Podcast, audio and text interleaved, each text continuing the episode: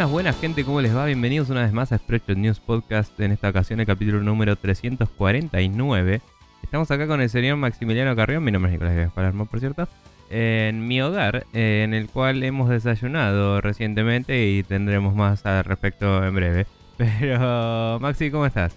Eh, bien, eh, vine a enmendar mi error que cometí durante la grabación del episodio 350, que fue olvidarme mis auriculares. Sí, Eh, entonces dije, y ya que estamos de paso, traigo las cosas y grabamos acá. y sí, ¿Qué está tanto muy bien. problema? Este, así que nada, eh, vamos a tener referencias al futuro porque la temporalidad... Esto es eh, Spreadshot News of the Future Past. Sí. Em, así que nada, estamos acá, eh, post grabar 350, grabando el 349 como decimos, y eh, acabamos de desayunar unas eh, medialunas, medialunas con dulce de leche y donas eh, con dulce de leche bañadas, en, chocolate. Así que estamos re pipones y, y nada, en eso estamos. Sí, Igual es muy mañana de domingo todavía. sí, no, totalmente. Mañana es domingo y con lluvia, así que Sí. es aún más domingo y más mañana. Sí, maniobramos la lluvia muy bien para ir a comprar la- las facturas, voy a decir. Así que nada. Hemos oraculizado el meteorológico y este, hemos eh, hecho las cuestiones correspondientes. Sí. Eh, para todos aquellos que seguramente eh, quizá revisen eventualmente la página de Facebook, les avisamos que estamos recibiendo preguntas para Sí. que todos ustedes este, nos hagan, debido a que va a haber una temporal en la brevedad más breve de todas las cosas, que sería el 351. Probablemente sí. Así que pásense por eh, Facebook, háganle clic en el botón de contactarse en Facebook, o si no, pásense por el post pineado en Twitter y ahí está el Google Forms para que puedan dejarnos preguntas de varie- variedad de índoles diferentes que tengan que ver directa o indirectamente con los videojuegos y la industria. Y las contestaremos todas así en un gran conglomerado de greatest hits este, y demás cosas. Sí, sí logramos juntar. Sí, Si logramos no, juntarnos. haremos otra cosa. Exacto. Pero bueno, sí, aparentemente la- el fin de semana del 17, si todo sale bien, me voy a ir a la Eva Córdoba con, con Emiliano Carmona, un amigo de la casa y del podcast.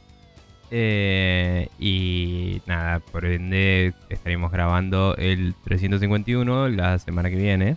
eh, Así es. El fin de, de el 11. Así que nada, todo eso y más en Telefe. No, mentira. Eh, pero bueno, gracias a ustedes por haber recomendado y, y likeado y comentado el podcast. a, por ejemplo, Neko Bacchiani, que me bardea al pedo y te ir a la mierda. A Rama Rossi, a Rocío Córdoba, a Mario Oscar, a Santiago Rodríguez, a Gustavo Iquirrolves, a César, Braco, a Ted Cord y muchos otros eh, que nos Y gran elenco. comparten y etcétera. Así que gracias a todos ellos. Eh, le pifiamos a un par en, el, en la semana que viene cuando estamos adivinando. Es verdad. Em, pero bueno, Pero tenemos un par de fijas que, bueno, Está siempre, bien. siempre están, sí. o la mayoría de las veces están. Y tenemos acá un par de comentarios destacados. Tenés uno de Rocío Córdoba que dice: Sí, dice, ay como los quiero chicos, posta se me está haciendo complicado elegir título alternativo, jajaja. En fin, gran programa, gracias por seguir trayendo el tema del crunch. Es terrible y todavía me pone mal. Me pone peor saber que esto se replica en otras industrias y casi que diría en todos los trabajos, si tenés suerte en menor escala. Me hicieron acordar que el otro día mi compañera me contaba que un contacto de ella le dijo que se iba porque estaba laburando 16 horas diarias más 2 o 3 horas de viaje y ya era insostenible. En su lugar iban a poner a dos personas. Tranca. Quisiera saber por qué no le habrán puesto a alguien para ayudar antes de quemar a esta persona hasta el punto de que se tuvo que ir. Qué difícil hacer entender a las empresas que sus empleados son solo personas. Sí, es, es complicado eso.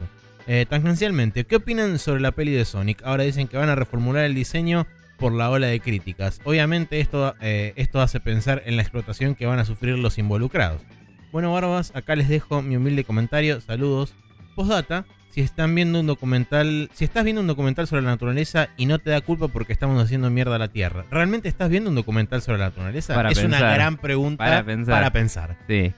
Eh, bien, vamos por partes. Eh, sobre lo de reemplazar una con dos personas, eh, las empresas, además de ser hijas de remil puta, eh, muchas veces mantienen a una persona en un puesto pagándole una cantidad de plata X que si realmente estás en mucho en un puesto puede ser buena plata, pero si lo estás explotando probablemente sea poca.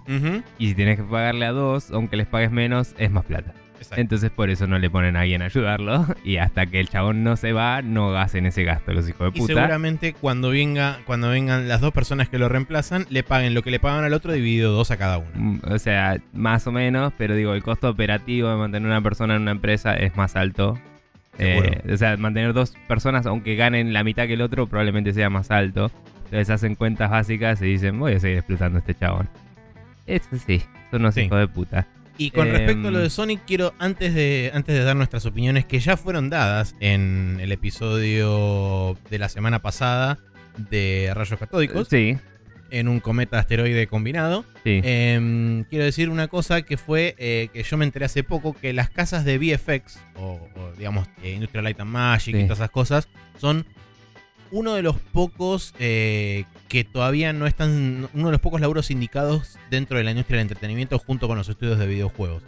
Entonces, eh, probablemente sí sufran crunch masivo y sufran horas de Uno de los 250 pocos que millones. todavía no, no están sindicados. Exacto, de decir. eso es lo que Bien. quise decir, sí.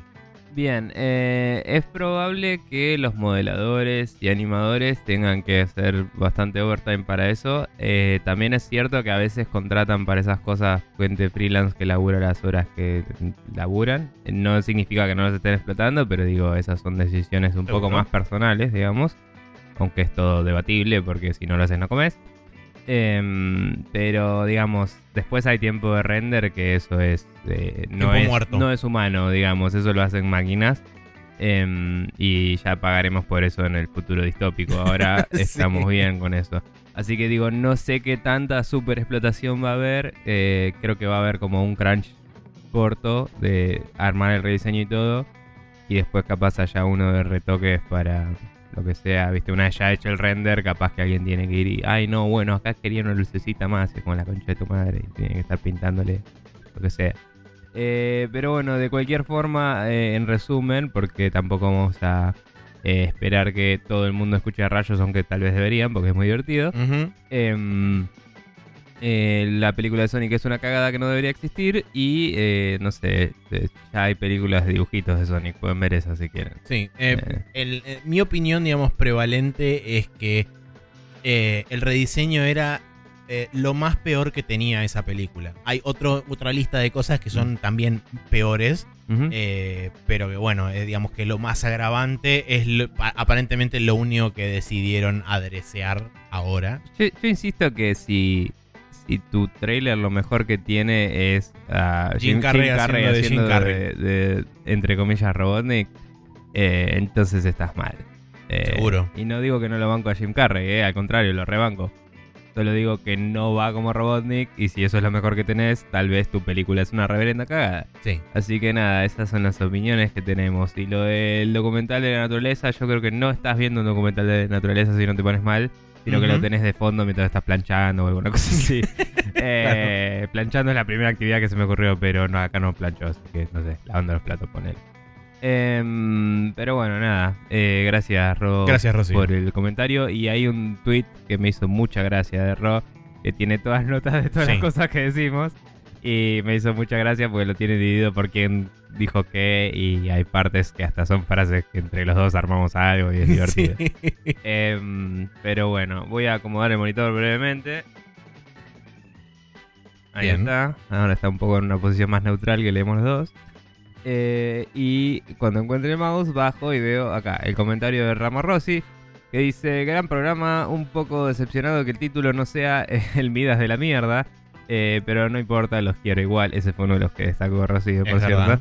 Eh, quería saber qué les parece el Dreams del PlayStation 4, si es que saben algo. Si no, les digo cortito como parada de burro. Es un Game Engine disfrazado de juego, búsquenlo. Eh, y dice, por último les dejo este video que vi hoy sobre el crunch y los sindicatos. Es medio largo, pero es de Super Bunny Hop, que es un canal que ya hemos visto y a mí me gusta bastante. Así que nada, em, no lo hemos llegado a ver el video todavía. Voy a hacerle clic para buscar el, eh, nombre para que lo puedan buscar ustedes si les interesa chusmear eh, el mismo. Pero lo vamos a ver después y ver si vale la pena eh, comentarlo en otro episodio. Em, de cualquier forma, se llama Unionization, Steady Careers and Generations of Games Culture. Así en Super Bunny Hop es el canal. Y el video dura unos 40 y algo minutos. Ok. Eh, así que nada, y va a ser una discusión interesante seguro. Me la voy a guardar para ver después. Eh, así que gracias Rama por eso. Y sobre el Dreams, eh, estábamos justamente viendo ayer un video de Giant Bomb mientras esperamos a, a nuestros invitados del capítulo 350. Eh, ayer, anteayer. Y mm, estábamos viendo un video de Giant Bomb jugando con los developers y realmente la variedad que se ve, o sea, la, la, sí, la variedad de contenido que se ve que eh, hay en el juego y lo rápido que carga fue lo que más nos sorprendió, Sí, me parece. Eh, Y creo que también las herramientas de, de, de ordenamiento y de, digamos, de segregación de las diferentes cosas, de cómo vos podés acomodar tu, tu catálogo, por ejemplo, de creaciones. Eh, Sí, está todo como armado en una base de datos relacional eh, medio como una red. sí, Eh, de hecho, no sé si es relacional, hay otros tipos, pero no importa. Eh, entonces es como que cuando seleccionas un contenido, te dice este contenido aparece acá, acá, acá.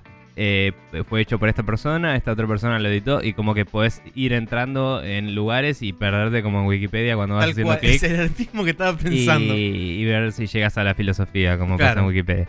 Pero nada, lo que voy es que me parece que está muy bien organizado, muy bien armado. Yo personalmente no lo consumiría, no porque eh, por mi dejano en general a PlayStation, genuinamente, sino por una cuestión de que me pasaría lo mismo que en Wikipedia, me perdería haciendo clics y no lo usaría nunca. O sea, no, no jugaría a ningún nivel, me parece. Estaría mirando qué hizo la gente y nada más, y creo que para eso puedo usar YouTube personalmente. No digo que no esté buenísimo, digo que no es para mí. Eh, sí me sorprendió. eh, a- no estoy siguiendo mucho eh, los trailers y eso del juego, pero todo lo que mostraron en eventos y eso, que, que haya visto yo, tenía un estilo muy marcado que parecía más como, digamos, eh, cosas medio esculpidas con texturas medio como pintadas. Y cuando vimos este video había bastantes cosas que tenían otros estilos gráficos distintos, Sí. que era también algo que nos destacó. Es como que, como dice Rama, es un motor que parece un juego y como tal vos podés ponerle otros materiales a las cosas. Entonces me sorprende que hayan optado por promocionarlo siempre con entre comillas el mismo estilo gráfico, por lo menos en las en los eventos más grandes donde lo mostraron. Capaz si ves trailers hoy hay, hay más distinción. Puede ser. Pero, o sea, en, en- no siguiendo el juego, en, en lo que yo recibí como persona que mira internet, todo tenía el mismo estilo. Puede ser Entonces que. es como que tenía una idea muy armada de que había un solo tipo de juego que se podía hacer, ¿viste? Sí, eh, me da la impresión de que eso por ahí vino más del lado de querer mostrar la impronta de Media Molecule. Claro, Eh, es como, bueno, este es el estilo de Media Molecule. claro. Pero no mostraron otras cosas como para decir, bueno, acá está el estilo de Pepito, que puede ser un X. O tipo, vos Claro. también puedes crear tu propio estilo de. Insisto, capaz si entro en el canal de PlayStation y veo todo lo que hay en YouTube, capaz hay más Puede ser. A lo que voy es eh, en la E3, en la. No sé si en Tokyo Game Show, pero. o en Gamescom o donde sí, sea. En, en la PlayStation Experience, todo eso, todo lo que mostraron me pareció que iba por el mismo lado y me parece que no le. eh, me parece una falla de parte de Sony no aprovechar y mostrar, che, puedes hacer de todo. Sí, la serio. potencia de la herramienta, básicamente. Porque, eh, excepto cosas como esta de que los developers fueron a jugar con distintos sitios, que hay otros videos dando Sí, hay vueltas, otros videos también. Eh, eso no se ve. Y, y eso no siempre es un... O sea, para el fanático de Sony, no tener eso en un evento, a veces... eh, el fanático promedio que no va a entrar todo el tiempo a seguirlo, Sí, sí, pero sí. va a ver los eventos grandes, me parece que no le va a informar de lo que realmente es el juego. Claro. Entonces, eso es mi impresión como eh, persona que lo ve medio de la periferia. No sé si... Sí, no, es, es verdad, coincido bastante.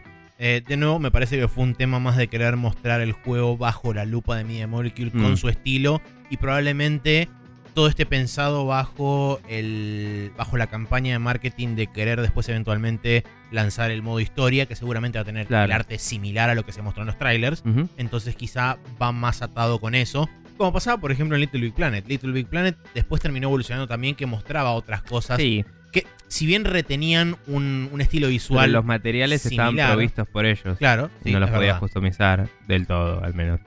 Eh, lo que voy es.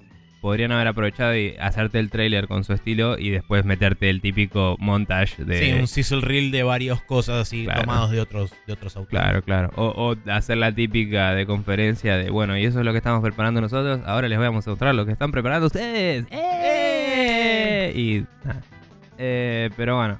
Así que nada, igualmente me parece que es interesante y me gustaría ver a dónde va eso. Em, pero de nuevo, o sea, no es una cosa que a mí me, me resulta interesante comprar. Me gustó yo. Em, ¿Y vos tenés pensado comprártelo? La verdad que habiendo probado tanto Little Big Planet 1 y 2, si bien esto por ahí no es fundamentalmente lo mismo y tiene como más versatilidad, también creo que la mayor versatilidad a mí por lo menos me genera el, el famoso análisis parálisis de, ok, bueno, no sé por dónde empezar ni, ni sé qué hacer, entonces... Claro, lo como- que decía de quedarte mirando y browseando para Exactamente, siempre. tal cual. De, de pasar miles de horas Mm. viendo imágenes de, de niveles o de cosas para jugar y no terminar haciendo nada ni creando nada. Claro. O sea, creo que la única razón por la que tal vez lo compararía es, si de golpe veo que la campaña es interesante, como single player, ¿no? Y, y o si veo que la comunidad se organiza de una forma en la que realmente sea como, che, jugá estos juegos, entre comillas, hechos en Dream. Seguramente va a haber un- una cosa, digamos, de curación con highlight y de tipo los mejores niveles. Sí, sí, sí, pero una cosa es lo que dice Media Molecule, Molecule y otra cosa es lo que Dice la comunidad gente misma, dice. claro. Tipo, si yo veo en Twitter, che, esta experiencia en Dreams es lo mejor que me pasó en la vida, tipo, capaz que consideraría comprarlo para tener esa experiencia. Pero digo, el, Dreams como motor, eh, personalmente, eh, no, no lo usaría porque sé que no me voy a poner a hacer un juego ahí porque para eso me pongo a hacer un juego en PC. Claro. eh, codeando. Y digo, si voy a estar browseando lo loco, no. O sea, cuando me digan estas cinco cosas, si no las experimentaste en tu vida, no, no vivís. Y es como, bueno, puede ser que me interese ahí. Sí, lo que por ahí sería interesante de ver es si después cabe la posibilidad de que, por ejemplo, vos tengas alguna suerte de plataforma tipo un... Tipo mod DB. eh, no, no un mod DB, pero por ahí algo que vos puedas... También no, no sé qué forma lo monetizarías, ¿no? Pero eh, tipo vos bajarte un, un runtime, eh, tipo con la- las bibliotecas Mm. Un esenciales mínimas. Player. Claro, un Games Player con las, las, las esenciales mínimas para poder correr este, diferentes experiencias ahí, pero no, Mm. no sé cómo monetizarías eso. Mm, es que no, tendrías que comprar el juego. Por eso. Pero bueno, hablando de eso, quiero jugar Mario Maker 2. Pero nada, esa es otra historia, chicos. Em, Bueno, eh, si nos quieren mandar eh, correo y o comentarios, pueden pasar por Spreadshot News eh, en Facebook, que es facebook.com barra News, o pasar por Twitter en arroba News, o mandarnos un mail a spreadshotnews arroba gmail.com. Y como dijimos, estamos recibiendo preguntas a través de nuestro formulario, que es el botón azul en Contactas en Facebook, o el... ¿Cómo se llama esto? El post pineado en Twitter. Eh, veo que estás leyendo un mail que nos llegó de alguien que no sé quién es. Eh, José Ibero, o José Ibero, no estoy seguro, supongo que es Ibero, eh, nos escribió desde España. Así que, Oh, nada, eh, no, no hemos leído tu mail de antemano, José, te pedimos perdón, eh, eso pasa muy seguido, sí, eh, pero lo vamos a leer la semana próxima, así es. prometido. Eh, o sea, lo voy a leer después del programa, pero lo vamos pero a lo vamos a mencionar comentar la, semana, que, viene. Igual, muchas gracias por escribirnos y... eh, Primer veremos contacto que dice. tenemos con el viejo continente, que yo sepa. Eh, por lo menos de alguien que aparentemente es nativo de ahí, seguro. O sea, sé que alguna vez nos escuchó mi amigo Ariel que vive en Londres, pero es un chabón de acá. Bien, perfecto. Bien. Em, pero bueno, eh, Ya sí. fue todo mencionado. Bien, eso. Eh, mándennos preguntas porque vamos a grabar ese capítulo atemporal en el cual no hablaremos de noticias, justamente. Igual, en estas semanas pasaron tantas noticias discutibles que podemos armar alguna Sí. discusión eh, un poco más profunda de todas esas cosas. Em, pero bueno, vamos a dejar todo ahí y pasar al now loading donde hablaremos de lo que estuvimos jugando en este día, básicamente. Sí.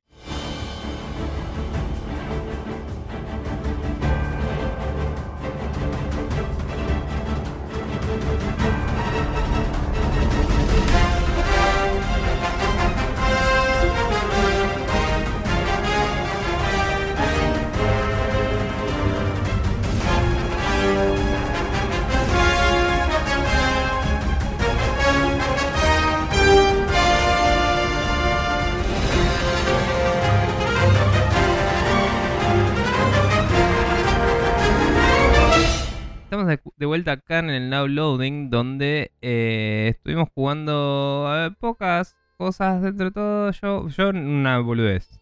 ¿Vos? Yo terminé el God of War y continué el Katana Zero, ambas cosas que veníamos comentando. Bien. Eh, Em, voy a comentar eh, lo que fueron mis impresiones finales sobre el God of War. Em, la verdad que es un juego que a mí no me terminó de convencer nunca. Es como que lo terminé y fue como, eh, ponele, qué sé yo. Em, no fue una, una gran experiencia. Tampoco fue una experiencia netamente negativa. Fue algo que tuvo sus ondulaciones de ida y vuelta Sí. bastante consistentemente a lo largo de toda la experiencia. Sí quiero comentar algo particular que me pareció, eh, eh, digamos, eh, específicamente choto Mm. de lo que fue la narrativa y de la historia en general. Eh, y voy a, voy a hacer un aviso de spoilers, después voy a poner bien el timestamp, así que voy a dejar lugar para Maxi del Futuro que diga que timestamp, timestamp es- Maxi el Futuro nuevamente previniendo al ciudadano del spoiler. Eh, les quiero avisar que, como dije recién en la grabación, eh, esto va a haber spoilers de God of War, así que para los que no quieran saber absolutamente nada, adelanten hasta 24.20. Ese mismo que acaban de escuchar. Perfecto. Así que a partir de ahora, spoilers. Cuando Kratos le dice a su hijo que básicamente él es un dios y por consiguiente eh, Atreus también es un dios porque tiene su sangre, em, ese momento es como que Atreus lo recibe con sorpresa eh, y, y es como que a partir de ahí se vuelve más inquisitivo y le empieza a hacer preguntas. Mm. No preguntas mala onda, pero preguntas desde la genuina curiosidad. De, bueno, ¿cuáles son mis poderes? ¿Qué puedo hacer? Este, ¿cómo, ¿Cómo es que sucedió esto? Etcétera. ¿De dónde vengo? ¿A dónde vamos? Etcétera. Sí. Eh, pero bueno, quizás por el- justamente yo haber hecho el, el camino crítico del juego y haberme desviado poco y nada de eso, haber, haber, haber hecho... Ponele que con toda la furia una o dos sidequests Mm. Eh, y fueron bien al principio, o sea, ni bien se te abre el mundo y llegas al lago, es como Sí, que sí. me dediqué a explorar muy brevemente. Eh, pero después a partir de ahí fue como, bueno, ok, camino crítico, derecho hasta el final. Eh, hay como una... Literalmente hay una transformación en el umbral de una puerta, donde vos cruzás una puerta y el pendejo de repente se vuelve un pelotudo. Sí, eso es lo que a mí me molestó porque, de hecho, ni me acordaba, esto es- yo lo jugué cuando salió, eh, ni me acordaba que eh, realmente se ponía inquisitivo y te hacía preguntas. Solo me acordaba que se ponía insoportable y molesto. Porque de golpe flashea soy inmortal y, y es como, eh, somos dioses, podemos hacer lo que queramos, yupi. Y es como, eh, pendejo, eh, calmate. O sea, Sí, puntualmente es cuando estás llegando de vuelta a- al, al pie de la montaña, donde te encontrás con Sindri, que es uno de los dos enanos. eh, Eh, y básicamente Kratos empieza a hablar con, con este chabón y, y Sindri es como que estaba peleado con su otro hermano. Ah. Y el pendejo de la nada arranca con, ¿y a mí qué carajo me importa? Vos sos un ser inferior, yo soy un dios, andate a la mierda, a nadie le importan tus problemas, sos una cagada. Y es como, chabón, hace 10 segundos me venías haciendo preguntas de, uy, qué loco ser un dios, qué flashero, bla, bla, bla. Y es como, el cambio es literalmente, son 180 grados en la personalidad mm. después de haber cruzado el umbral de una puerta. Y eh, es que en un mundo abierto tenés, estás pasando de un literalmente hub a una instancia donde tal tenés un control narrativo más total y alguien escribió esa parte y la otra parte la escribió otra persona. Sí, sí, sí. sí. Pero Eso fue, digamos, lo, lo más eh, lo más agravante que vi a nivel narrativo. Mm. Y lo que más me chocó porque fue realmente un cambio totalmente abrupto y casi te diría injustificado. O sea, no, no se lo gana en ningún momento no, ese no, cambio. no, a mí no me gustó para nada y, Eh. y a propósito de esa parte no hice ninguna sidequest para sacarme de encima. Dije, esto, Sí, no, por supuesto. esto claramente va a volver a un estado neutral cuando, porque si el pendejo se hacía el resto del juego no te la creo, tipo, No, no, no, no. Eh. Sí. Y de hecho, bueno, eso, eso sucede. claro. Este, Eh, pero bueno, en, en líneas generales es un juego que sí, que me pareció, digamos, normal. No, es, no Mm. fue ni, ni muy bueno ni muy malo. Insisto con que para mí, el personalmente para mí el problema, ma- el mayor problema que tiene el juego es la cámara. eh, desde el punto de vista de los sistemas y el combate está todo tienen que adaptar a eso. armado alrededor del Mm. el tema de la cámara y la famosa toma única y bla bla bla. Y, sí. Y eso genera un montón de problemas a punto tal de que tenés que poner un botón específico para girar al personaje 180 grados, lo cual me parece retardado. Mm. Pero bueno, eh, eso fue God of War. Más de eso la semana que viene. Más de eso la semana que viene. eh, Como les dije, la semana que viene. Sí. Eh, Katana Zero. Katana Zero continúo jugando un poco más. Eh, es un juego que progresivamente se vuelve cada vez más eh, subversivo con respecto a las expectativas que uno tiene. Empieza a mindfuckear con cosas del tiempo, porque justamente el chabón tiene una percepción alterada del tiempo. Mm. Entonces vos te encontrás en momentos donde. O sea, juega con dos motivos a la vez. Juega con el motivo de la percepción del tiempo y juega con el motivo de las cintas de video y el VHS. Mm. Porque, eh, en- por ejemplo, en un momento vos eh, tenés como una especie de secuencia de sueños Sí. que no estás del todo seguro que es un, si es un sueño o es una realidad o es justamente un, un- un salto de tiempo dentro de la conciencia del chabón pero a la vez está como sobreimpreso con eh, marcas de, de video de VHS, tipo, viste, cuando se corrompe la cinta que Sí. te empieza a mostrar como eh, interferencia Sí, o el ruido. tracking. Exactamente, problemas de tracking y demás. Eh, entonces es como que no estás del todo seguro de si eso vos lo estás viviendo a través de cómo el chabón ve su vida Mm. o si es un tema de que él internamente ve las cosas de esa forma. Es como, es como raro. Y un- hay un momento en donde vos, digamos, tenés un, un game over Mm. casi obligatorio, pero tiene un checkpoint inmediatamente previo. Y es como interesante porque vos al principio pensás que simplemente estás como rejugando la misma secuencia. Hasta que de repente te das cuenta que no. que a través de los diálogos que vas eligiendo es como que vos vas avanzando y podés inclusive, eh, como había comentado la, la semana pasada, el tema de que vos tenés una línea de tiempo cada Sí. vez que te aparecen los diálogos y te aparece una, una sección roja y una sección blanca. En la sección roja cuando vos, es in- eh, cuando vos interrumpís a la otra persona y le decís algo.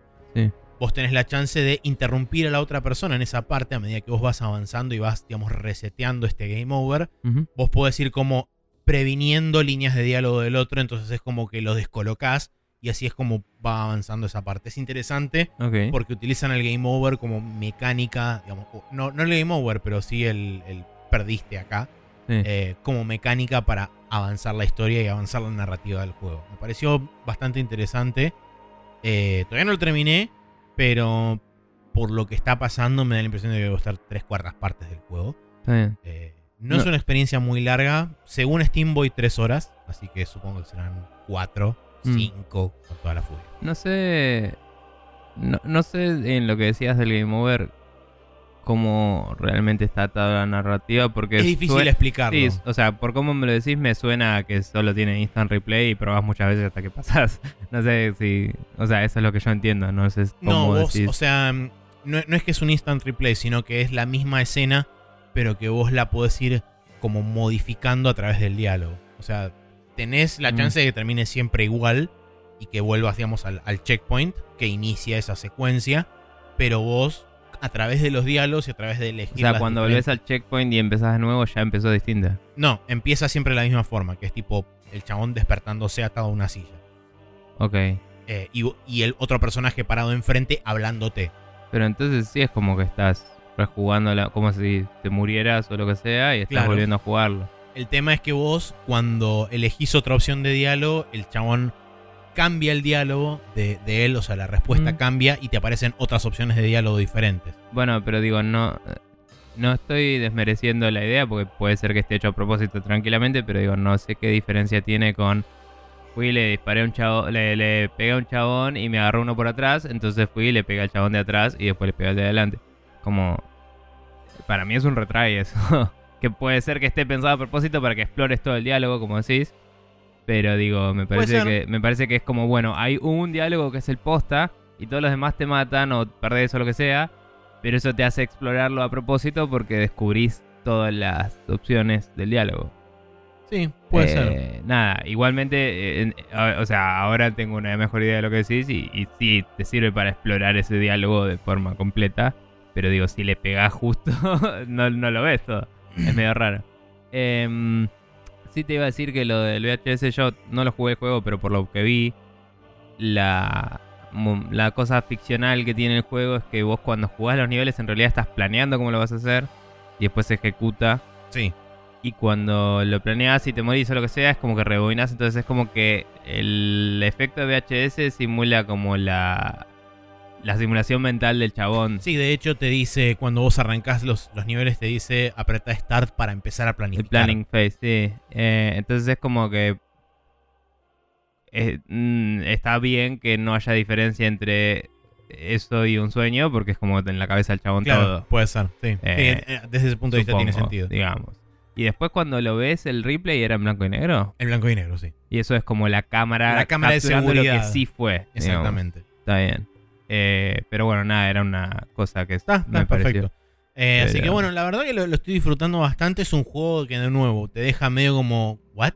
En, en varios momentos. Mm, Eh, y es como que, sí, la historia espero que cuando llegue el final cierre bastante porque es como que de repente se va volviendo cada vez más turbia y Mm. entran personajes eh, medio raros que por ahora tienen algo medio inexplicable que es que aparecen de la nada ahí sí. y es como, bueno, no estoy entendiendo toda esta situación.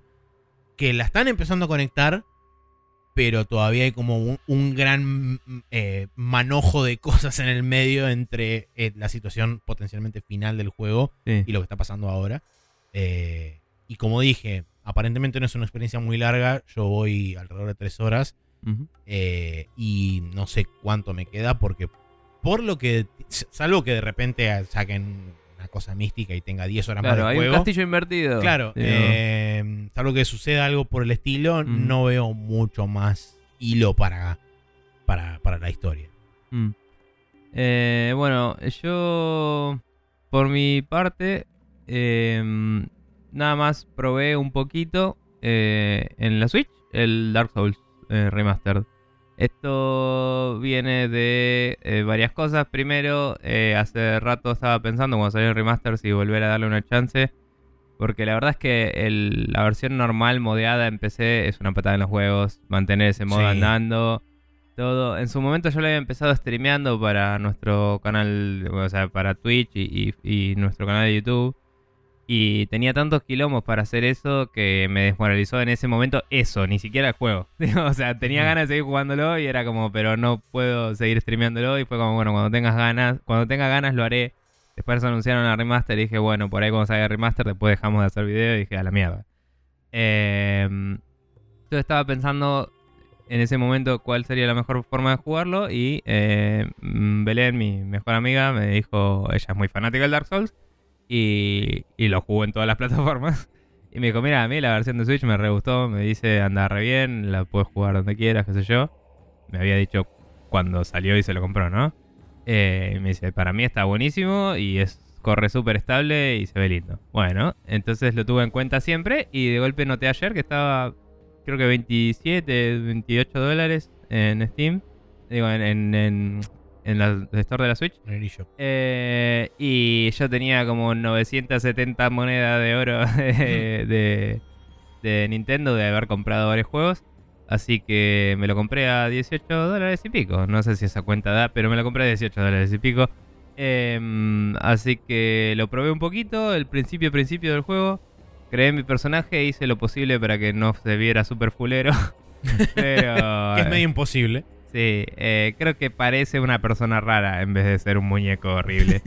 Em, pero nada, arranqué el juego, la típica. Ya esa primera parte la he hecho varias veces.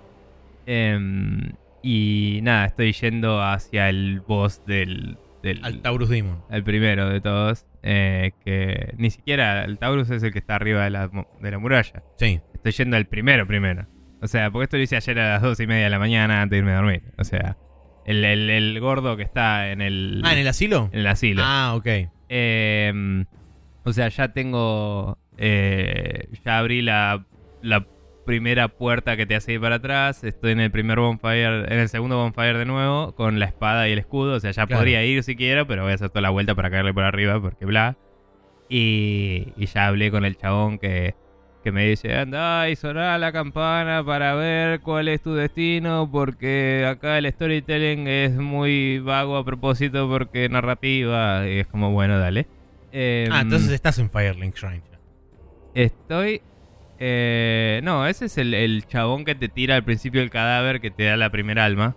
Ah, es verdad, que lo sí, encontrás tirado ahí. Te tu flash después. Y te dice, ah, yo también soy un undead como vos. No sé qué. Bueno, ahora me voy a morir. Y es como, pero sos. Bueno. y, nada, como que eh, te, dice básicamente que es, Mi mami siempre decía que el destino de los undead era tocar la campana para ver cuál era el destino de los undead. Y es como, bueno, no tiene mucho sentido semántico lo que decís, pero voy a hacerlo, gracias. Eh, así que nada. Voy a tratar de darle bola al lore, creo que es lo mismo que dije cuando intenté el stream la última vez. Eh, porque sé que es mucho más intrínseco y copado de lo que uno piensa cuando está pensando únicamente en cómo hago para que este hijo de puta no me mate. Pero voy a tratar de darle más pelota al world building y a las cosas esas que en realidad están muy buenas en el Dark Souls. Y darle para adelante de ratos. Eh, la realidad es que lo compré ahora porque está en oferta, no sé si lo siga ahora. Pero quería probarlo. Se viene el Yakuza, es como, bueno. Sí, no, ya sé. O sea, estoy, estoy tipo agarrándome de las paredes. De hecho, ayer, eh, creo que fue ayer o anteayer, empezó el preload, así que... Sí, sí, Rama también me avisó de eso y le puse un corazoncito, así. Eh, pero nada, de cualquier forma, em, a lo que voy es, está bueno para jugar eh, y avanzar de a poquito ese juego, pero no está bueno para jugar em, muy espaciado. Entonces es como que cuando tenga ganas me, voy a poner y voy a jugarlo, ponerle que, aunque sea una vez por semana, pero un rato así. En sesiones. Sí. Eh, pero me parece que es una linda opción jugarlo en la Switch, que es como la agarro y la prendo y, y, no es como, uy, me tengo que sentar a jugar al Dark Souls. Porque a veces está bueno jugar 20 minutos al Dark Souls, llegar al siguiente shrine, grabar y nos vemos en otro momento. Eh, así que nada. Eh, y se ve muy bien. Eh, sea... es un juego que para, por ejemplo, digamos hablando estructuralmente y cómo está pensado el sistema de saves y de checkpoints, es un juego que se presta mucho a la portátil porque básicamente graba todo lo que haces. O sea, si vos matás a un enemigo, en ese momento graba. Si vos, mm. este, por ejemplo, eh, abrís una nueva, abrís una puerta a una nueva sección del mapa, graba. Si vos vas a un bonfire, graba. Si vos mm. te teletransportás a un bonfire, graba. Es como que hay muchas, eh, muchas instancias donde el juego activa el autosave y, los checkpoints, eh, que es cuando ves la llamita arriba, A la, derecha. Eh, entonces eh, es un juego que está, está curiosamente bien pensado para poder jugarlo de, a, fragmentos chiquitos incluso si vos querés. No sé cómo funciona la suspensión del sistema, capaz que es una pausa en un juego que no tiene pausa. Puede ser. Si suspendo el sistema y lo retomo, eso no lo probé, soy un boludo. Pero si lo retomo, supongo que sigo donde estaba. Este sería lo más lógico. Capaz porque tiene que volver a conectarse con los servers y eso, capaz que haga algo, pero capaz te tira atrás al bonfire anterior, pero la veo muy difícil, porque a veces uno eh, en el uso regular de la Switch interrumpe por un minuto, ¿no? y, vuelve y no, no querés que eh, te haya saltado a otro lado del juego, así que es como que le agrega esa posibilidad también, inclusive.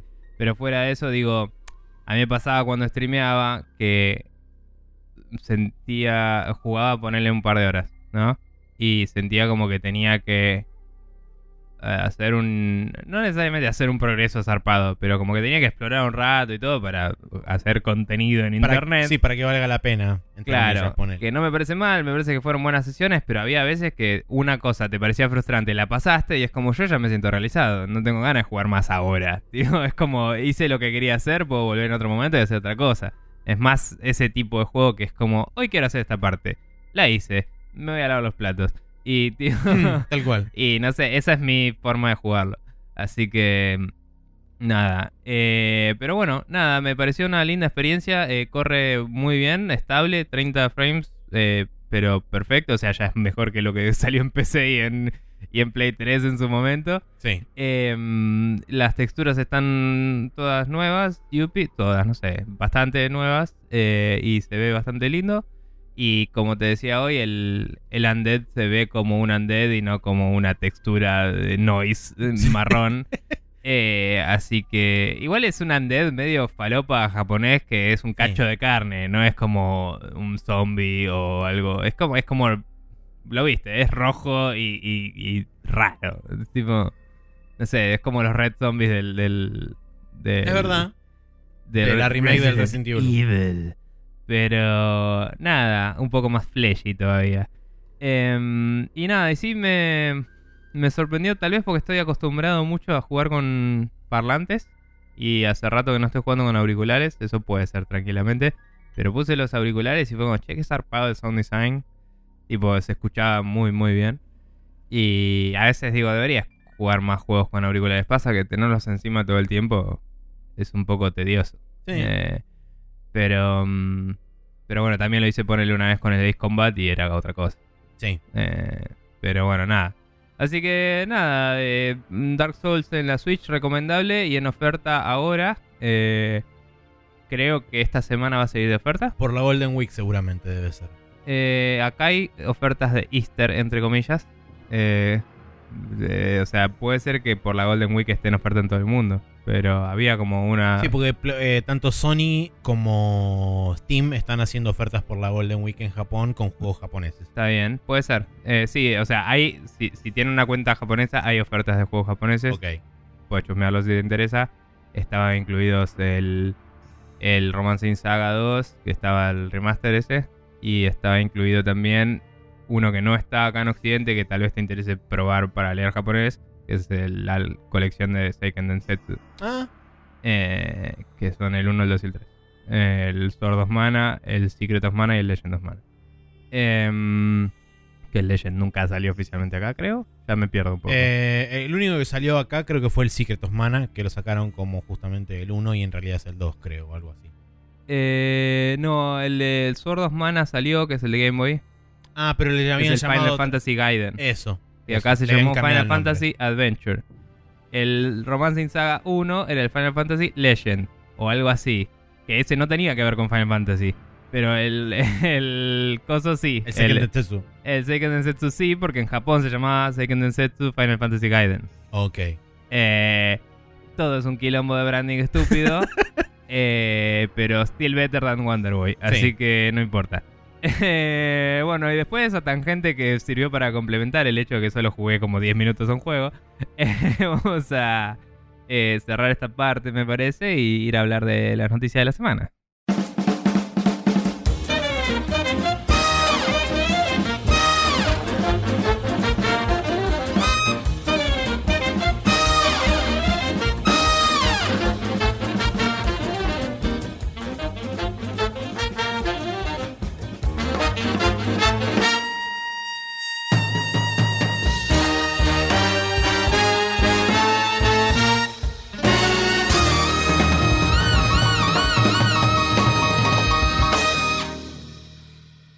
Vuelta acá en el Rapid Fire, donde eh, tenemos tres noticias nada más, pero eh, las cosas se están moviendo un poco en el mundo videojueguil.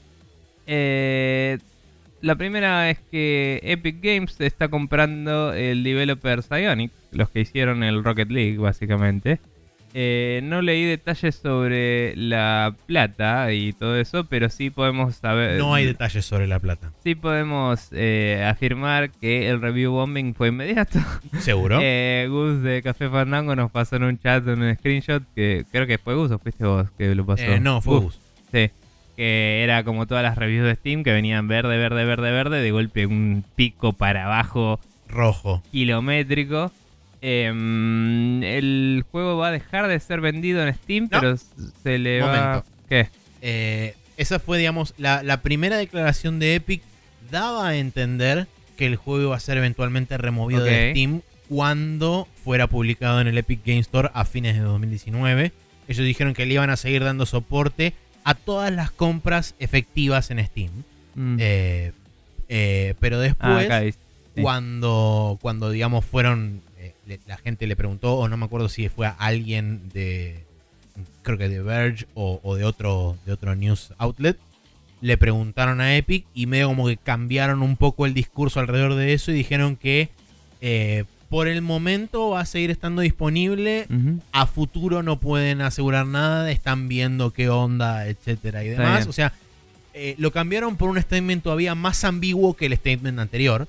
Sí. Eh, y dejaron la puerta abierta a que literalmente pase cualquier cosa. Está bien, sí, eh, acá en la nota hay una corrección al final que, que aclara eso justamente, que, que lo habían tomado como hecho, pero no necesariamente. Em, pero bueno, básicamente eh, este juego que está en todas las plataformas, Sí. eh, siendo comprado por Epic, tiene sentido, es uno de los juegos de Unreal Engine 4, eh, lo que voy a decir es medio pelotudo, pero es uno de los que más se sabe que está hecho con Unreal. Sí. Porque hoy todo está hecho con Unreal, pero cuando salió era como, mira, tres gatos locos hicieron con Unreal este juego. Y me parece que es un...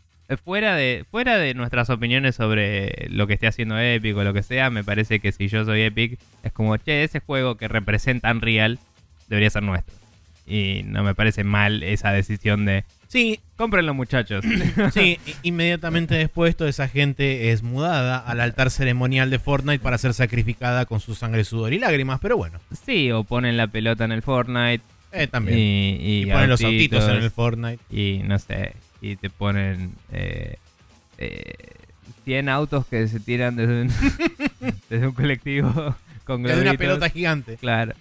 Eh, no, pero bueno, en serio, digo, es, es, es como que es un juego muy icónico de, de Unreal y tiene sentido que esté en el... Sí, y eh, desde un punto de vista de- también de lo que es por ahí un poco más el trasfondo, dado que seguramente para lo que es este el, el cross-platform play deben utilizar los servicios del Unreal Engine para todo eso. Tenían los suyos propios implementados de antes.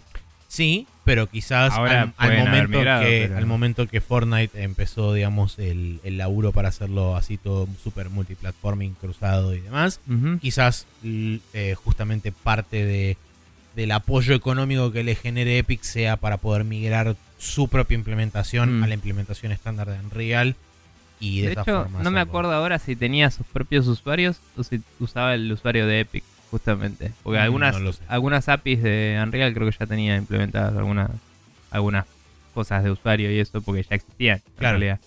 Eh, pero no me acuerdo ahora. Eh, ya nos corregirá algún escucha que tenemos varios que. Seguramente.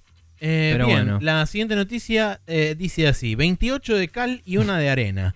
Riot accede a terminar con los arbitrajes obligatorios, pero solo para nuevos empleados y entrará en vigencia una vez resueltos los actuales conflictos legales de la empresa. Pregunta, porque ya me pierdo un poco. ¿Habíamos hablado de esto de los, de los arbitrajes? No, no habíamos hablado de esto, lo Vamos a- mencionamos la semana que viene. Sí, vamos a hablar un poquito de eso primero. Eh, no sé si lo mencionamos la semana que viene, lo hablamos con los chicos, Es verdad. pero bueno. Eh, Resumen breve. Riot, eh, Riot Games de eh, fama de League of Legends eh, tuvo varios problemas de eh, Discriminación discriminación sexual, sexual y, y como mujeres siendo eh, sintiéndose incómodas en el ambiente de laburo y cosas así medio chotas de mierda eh, que básicamente fueron eh, denunciados por varias de estas mujeres. Sí, y desembocaron en la suspensión temporal de uno de los cofundadores, creo, o algo por el estilo. y y con la inserción de una persona que iba supuestamente cambiar el ambiente de trabajo. sí. Sí, una, una persona tipo, creo que era algo así como de... Creo que fue una cosa dictaminada por la, el ente que regula las cosas de discriminación de allá. Ponele. Como que dijo, che, tienen que arreglar esto. Y, y le pusieron un... Sí, no sé y habían si- presentado una suerte de plan de saneamiento general de la cultura de la empresa y bla, bla, bla. que es difícil. eh, si- o sea, si estás en una cosa que tiene una cultura establecida, cambiarla eh, forzadamente, ¿no? Aunque sea para bien, es Sí. difícil. Siempre vas a Eh, encontrar resistencia. Sí, siempre va a haber, bueno, me hago un chat privado donde puedo seguir siendo un misógeno de mierda y todas esas cosas, ¿no? Eh, pero bueno, de fuera de todo eso, eh, Riot mismo salió a decir eh, básicamente que por contrato no podían denunciarlos así porque en- hay una cláusula del contrato que dice que las disputas legales se van a resolver en arbitrajes eh, privados. Privado, sí. Eh, que es eh, una cosa que tiene el aparato legal yankee, que no sé si nosotros técnicamente lo tenemos o no, no sé Ni cómo idea. funciona. Eh, nuestros juicios son distintos, igual no tenemos así con, con Juicios conjurado. jurado como allá. Pero eh, nada, eh, allá un arbitraje privado es básicamente una, eh, una disputa legal con un juez y algunas entidades más, pero sin ser público.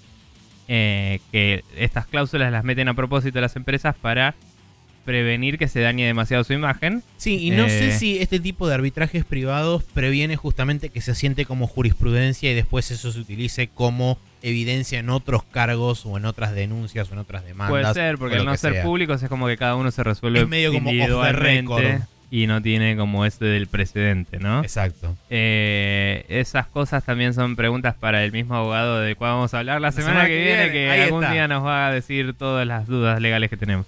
Pero bueno, no importa. Cuestión que eh, realmente es una práctica controversial, eh, legal Sí. totalmente en Estados Unidos, pero controversial al punto que Google y Facebook la dejaron de hacer hace poco. Sí, declararon públicamente Eh. que lo iban a dejar de hacer. Porque nada, realmente es una cláusula de contrato medio turbia que dice básicamente vos puedes quejarte de todo lo que quieras, pero no va a ser público para nadie y lo vamos a arreglar entre nosotros. Y eso, estadísticamente, digamos, eh, determina que en los casos en los que se falla a favor de el, el denunciante, digamos, El demandante, sí. de- demandante, eh, la recompensa, la, la- la compensación es mucho menor y salen menos satisfechos y no se arregla el problema porque al no ser público es como que no, no hay obligación a, a efectuar los mismos cambios para el resto de la empresa en general. Sí. Eh, o si la hubiera, digamos, no la pueden hacer. O sea, la, la- la tienen que hacer al toque porque es tan público que todo el mundo los mira y es como que eso añade otra presión distinta sobre la empresa Tal cual. que no está presente en las mediaciones privadas. Entonces, esta práctica, cuando se supo que Riot la tenía, todo el mundo los miró con cara de orto y ahora dicen No básicamente... No solamente eso, sino que además los mismos desarrolladores de Riot, una vez que se enteraron de, esta- Sí. de este tema, eh, amenazaron con un walkout masivo. Un walkout es un tipo particular de huelga que hacen, que se puede, que hacen en Estados Unidos, que es básicamente van todos al trabajo y cuando están todos se van. Este, digamos, marcan el- la entrada del día y después se van y se quedan afuera Mm. eh, esperando una resolución de parte de la entidad afectada, básicamente. Sí, una de las Eh, huelgas más tradicionales. Me- exactamente. Me paro enfrente de la oficina. Sí, eh, pero digamos que no, no digamos, porque hay muchas veces que hacen por ahí este tomas de, de la empresa o lo que No, sea. no, en este caso no, ya te particular, cae el SWAT, no te Sí, conviene. tal cual. eh, en este caso particular, la idea era que, bueno, el walkout también en algunos casos se puede tomar como una renuncia masiva, por ejemplo, donde hay Mm. gente que renuncia masivamente y después tenés que salir a cubrir esos puestos. Eh, pero bueno, la cuestión es que Riot. eh, la noticia nueva es... la noticia nueva justamente es que en base a negociaciones y ver qué onda, y qué sé yo, dijeron que el- apuntan a que todos los nuevos empleados que entren a partir del momento en que resuelvan todos los arbitrajes privados que deben tener pendientes, van a contar con la, eh, la nueva cláusula que va a ser básicamente no tener arbitrajes privados. Sí. El Eh, tema es que hay que ver, todavía no, no leí cuál fue la respuesta de parte de los developers que actualmente todavía tienen en su contrato esa cláusula, porque es tipo Sí. bastante choto. O sea, yo si soy empleado de Riot es como, bueno, ok, renuncio y recontratame cuando termines este... No, el contrato se puede renegociar. O sea, vos cuando te cambian de puesto o lo que sea, no siempre te vuelven a hacer el contrato, pero en realidad están cambiando los términos de contratación tuyos. Están cambiando los términos y Eh, condiciones. Claro. Y vos podés renegociar esas cosas. O sea, si, si vos tenés una intención del estilo, che, necesito que me des más vacaciones o me voy a la mierda, a veces se renegocia. O sea, Claro. para siempre, ¿no? Este año, digo. A veces se renegocian esas cosas. Es como, bueno, ok, tu puesto va a tener esto, tipo, lo que sea. Eh, por decir una boludez. Pero, mm, pero, digo, capaz que. Hay que ver cómo estaba fraseado el statement oficial, no lo leí. Pero capaz que quiere decir los nuevos contratos. Y si vos renovás tu contrato. Se puede considerar como un nuevo contrato. Pues también es eso. Allá hay muchos que laburan de, contra de contractor. Sí, que es como freelancer, digamos. Eh, va, es como una relación de dependencia, pero no estás directamente en la empresa, sino que tenés un contrato temporal. Sí, Y te lo renuevan o no. Entonces, capaz que, bueno, todos los nuevos contratos, cuando te renueve, te toca. sí. Eh, no sé. De cualquier forma, eh, eh, es comprensible que los eh, procesos legales que ya empezaron sigan hasta terminar su curso y que no cambien a otro proceso legal distinto porque tiene sentido, ¿no? Eh, puede ser una mierda, pero lo es. Pero es medio garcha decir, bueno, hasta que no resolvamos todo esto no lo vamos a cambiar. Y, no sé, me parece manejado para el orto desde todo punto de vista. Así que ahí tienen eh, Riot y compañía. Eh, por otro lado, eh, me gustan los títulos que pone Maxi acá. G, 2 a Dios para siempre. Eh, Ubisoft eh, formó una alianza con una empresa llamada Gemba o Gemba, no estoy seguro. Supongo que Gemba. que sí. Porque O inglés. Ge- Gemba. ah, puede ser porque GIF o GIF. Gemba. Eh, bueno, no sé. Eh, que es una especialista en distribución digital de juegos de third party. Y eso va a permitir que remueva la. eh, que se prevenga la reventa de keys. Este sistema básicamente lo que hace es algo parecido a lo que hizo en su momento Humble Store, que eso lo estábamos hablando antes, con la cuenta de Steam, que vos podías loguearte con Steam. Y cuando te comprabas algo en Humble Store, directamente te lo asignaba a tu cuenta de Steam eh, con, con una integración a nivel sistema y no te daba la key. Eh, entonces no, no era lo mismo que ahora que, y que antes, que compras y te da una key y vos la redimís o la vendés o haces lo que se te canta el orto. Claro. Eh, el hacer esto obviamente hace que las compras todas sean legítimas, digamos, eh, o, o deban serlo.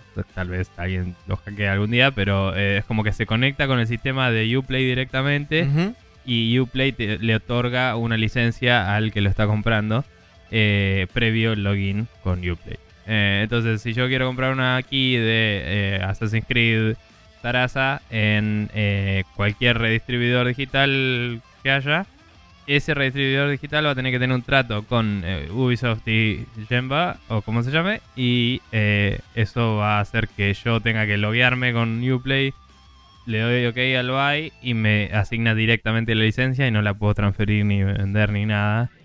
Eh, que es, veremos si eso se ve afectado eventualmente por leyes europeas, que hemos hablado bastante de eso eh, en la semana que viene.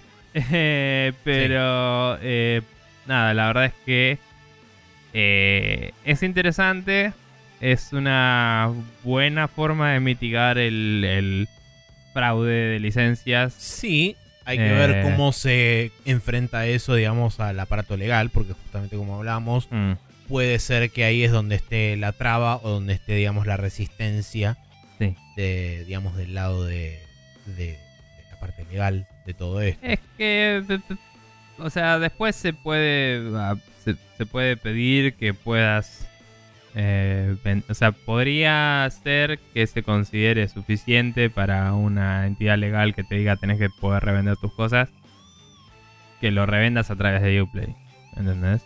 Claro, sí, que tengan un sistema de, de resale ellos. Mm.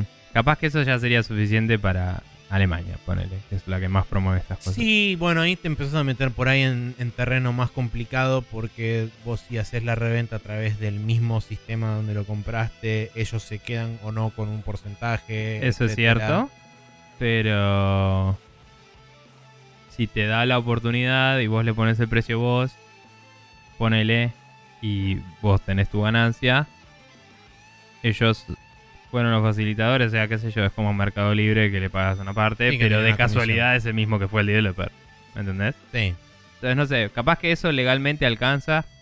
Eh, de nuevo, estos son todos ya hipotéticos. sí, seguro. Eh, cabe destacar que la entidad esta está basada en el UK, eh, Ubisoft es de Francia y UK va a dejar de estar en la, en la Unión Europea dentro de poco en teoría, así que eh, no sé en qué quedó el Brexit. el Creo que hay- Brexit eh, todavía están peleando por intentar salvar lo creo insalvable. que había, claro, como un parate más que no sé en qué anda. O sea, teóricamente, según la, la votación y cómo se terminó todo, el 28 de marzo era el momento, digamos, en donde el Reino Unido se separaba de la Unión Europea. Pero aparentemente todavía lo siguen pateando y está medio como un estado de limbo todo eso, que nadie quiere terminar de básicamente sacar el enchufe de la pared porque básicamente la- el Reino Unido entra en caos si pasa eso. Y sí, sí, es como, es como está con el respirador ahí. y, y bueno, no sé, bueno, no importa. Cuestión que eh, legalmente el Reino Unido no va a estar atado por las mismas normas que el resto de Europa si esto se da. Entonces también es interesante eso. eh, sino también porque los ingleses y los franceses históricamente se odian bastante. Pero También. bueno, eh, nada, así que veremos a dónde va eso y si nos altera a futuro otras noticias de derechos digitales y cosas que también están en- dentro de nuestro círculo de intereses últimamente. Y, mm, y estaremos eh, siguiéndolo, eh, siguiendo los developments Así es. de la noticia. Eh, tenemos el calendario para esta semana que dice que el martes 9 de mayo sale Life is Strange 2, episodio 3 para eh, eh, episodio 3 Wasteland se llama para Windows, PlayStation 4 y Xbox One. Eh, también tenemos el Yakuza Kiwami 2 para Windows, vamos. Eh, que decía release this Thursday el otro día la noticia. Pero es cierto que decía 9 de mayo. No sé. Creo que. Ah, puede ser que el martes no sea 9. Ok. Eso sería interesante. A ver, vamos a chequear. No, ese jueves el 9. Pusiste cualquier cosa. Sí, bueno, entonces es el jueves 9, eso, no el martes 9. Y el viernes 10. Jueves 9 y viernes 10. Sí, eh, lo tenemos mal anotado, chicos, pero bueno. Jueves, Life is Strange 2, Yakuza Kiwami 2. eh, y el resto no importa realmente, pero bueno, por si alguien. en realidad sí importa, porque es un buen juego. El viernes 10 sale en Saints Row the Third para Nintendo Switch. Y ese es un juego que deberían todos jugar. Porque es. es uno de los mejores escritos que jugamos en nuestras vidas. Sí. Y es muy, muy, muy, muy, muy, muy, muy gracioso. Eh, este no era el que tenía la voz de. Eh, que podías elegir la voz que fuera directamente de cosa, Nolan ¿no? North. Ese era el 4. Es el 4. Está bien. Tenía la voz de Nolan North también el 3. Pero en el 4 había un preset que era Nolan, Nolan North. North, exactamente. Y nada, está bien. Y de Eh, hecho, la- del lado de la, de la mujer también había otra que no me acuerdo si era este. Si era Laura Bailey. No, Laura Bailey era la voz default número uno. Eh, pero había también la versión, digamos, femenina de. Nolan North, que era tipo una actriz que está en todos lados. Sí, sí, no me acuerdo cuál era. Eh, pero bueno, nada. Eh, sí, el Saints Row the Third es un muy buen juego. Lo hemos jugado, lo hemos comentado en el podcast en capítulos antiguos ya. Y se los recomendamos mucho. Em, pero bueno, nada, eso ha sido las noticias y el calendario. Y vamos a pasar al Hot Coffee donde vamos a discutir sobre el Viejo Oriente.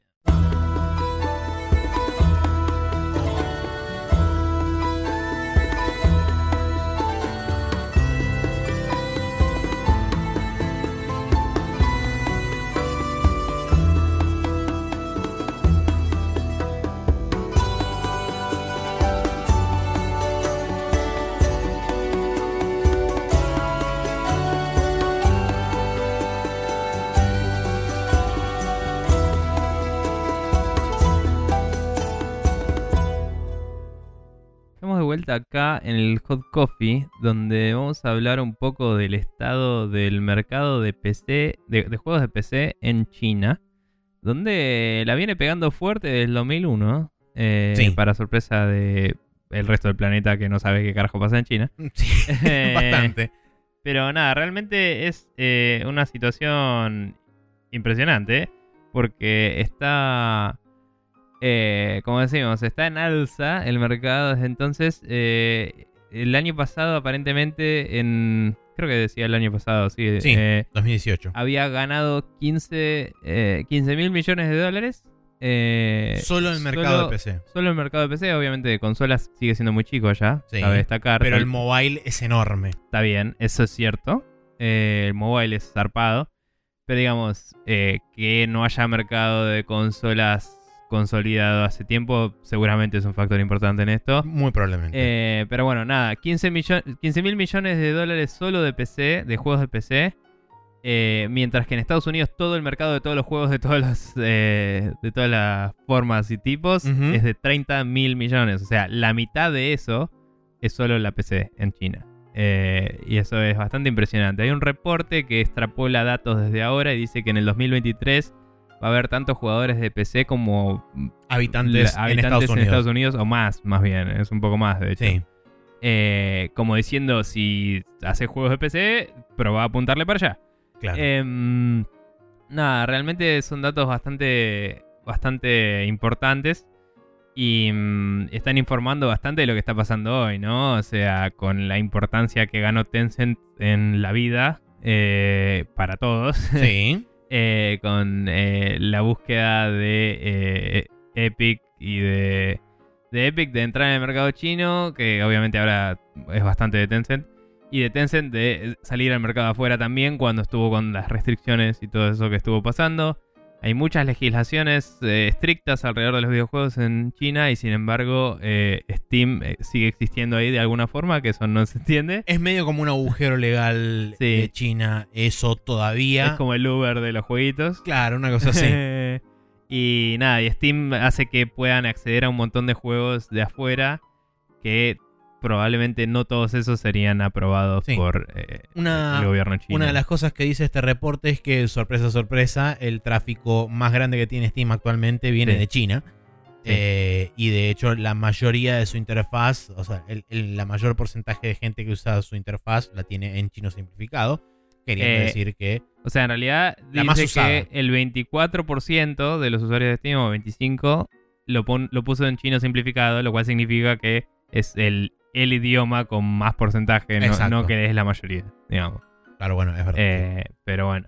Em, nada, esos son todos datos muy interesantes, la verdad. Sí, creo que acá lo, Eh. que, lo que me gustaría, digamos, destacar de este informe, una vez que terminemos por ahí de, de- de analizarlo y desmenuzarlo un poco más, es las implicancias que esto tiene sobre el mercado mundial y el desarrollo a nivel mundial de los videojuegos.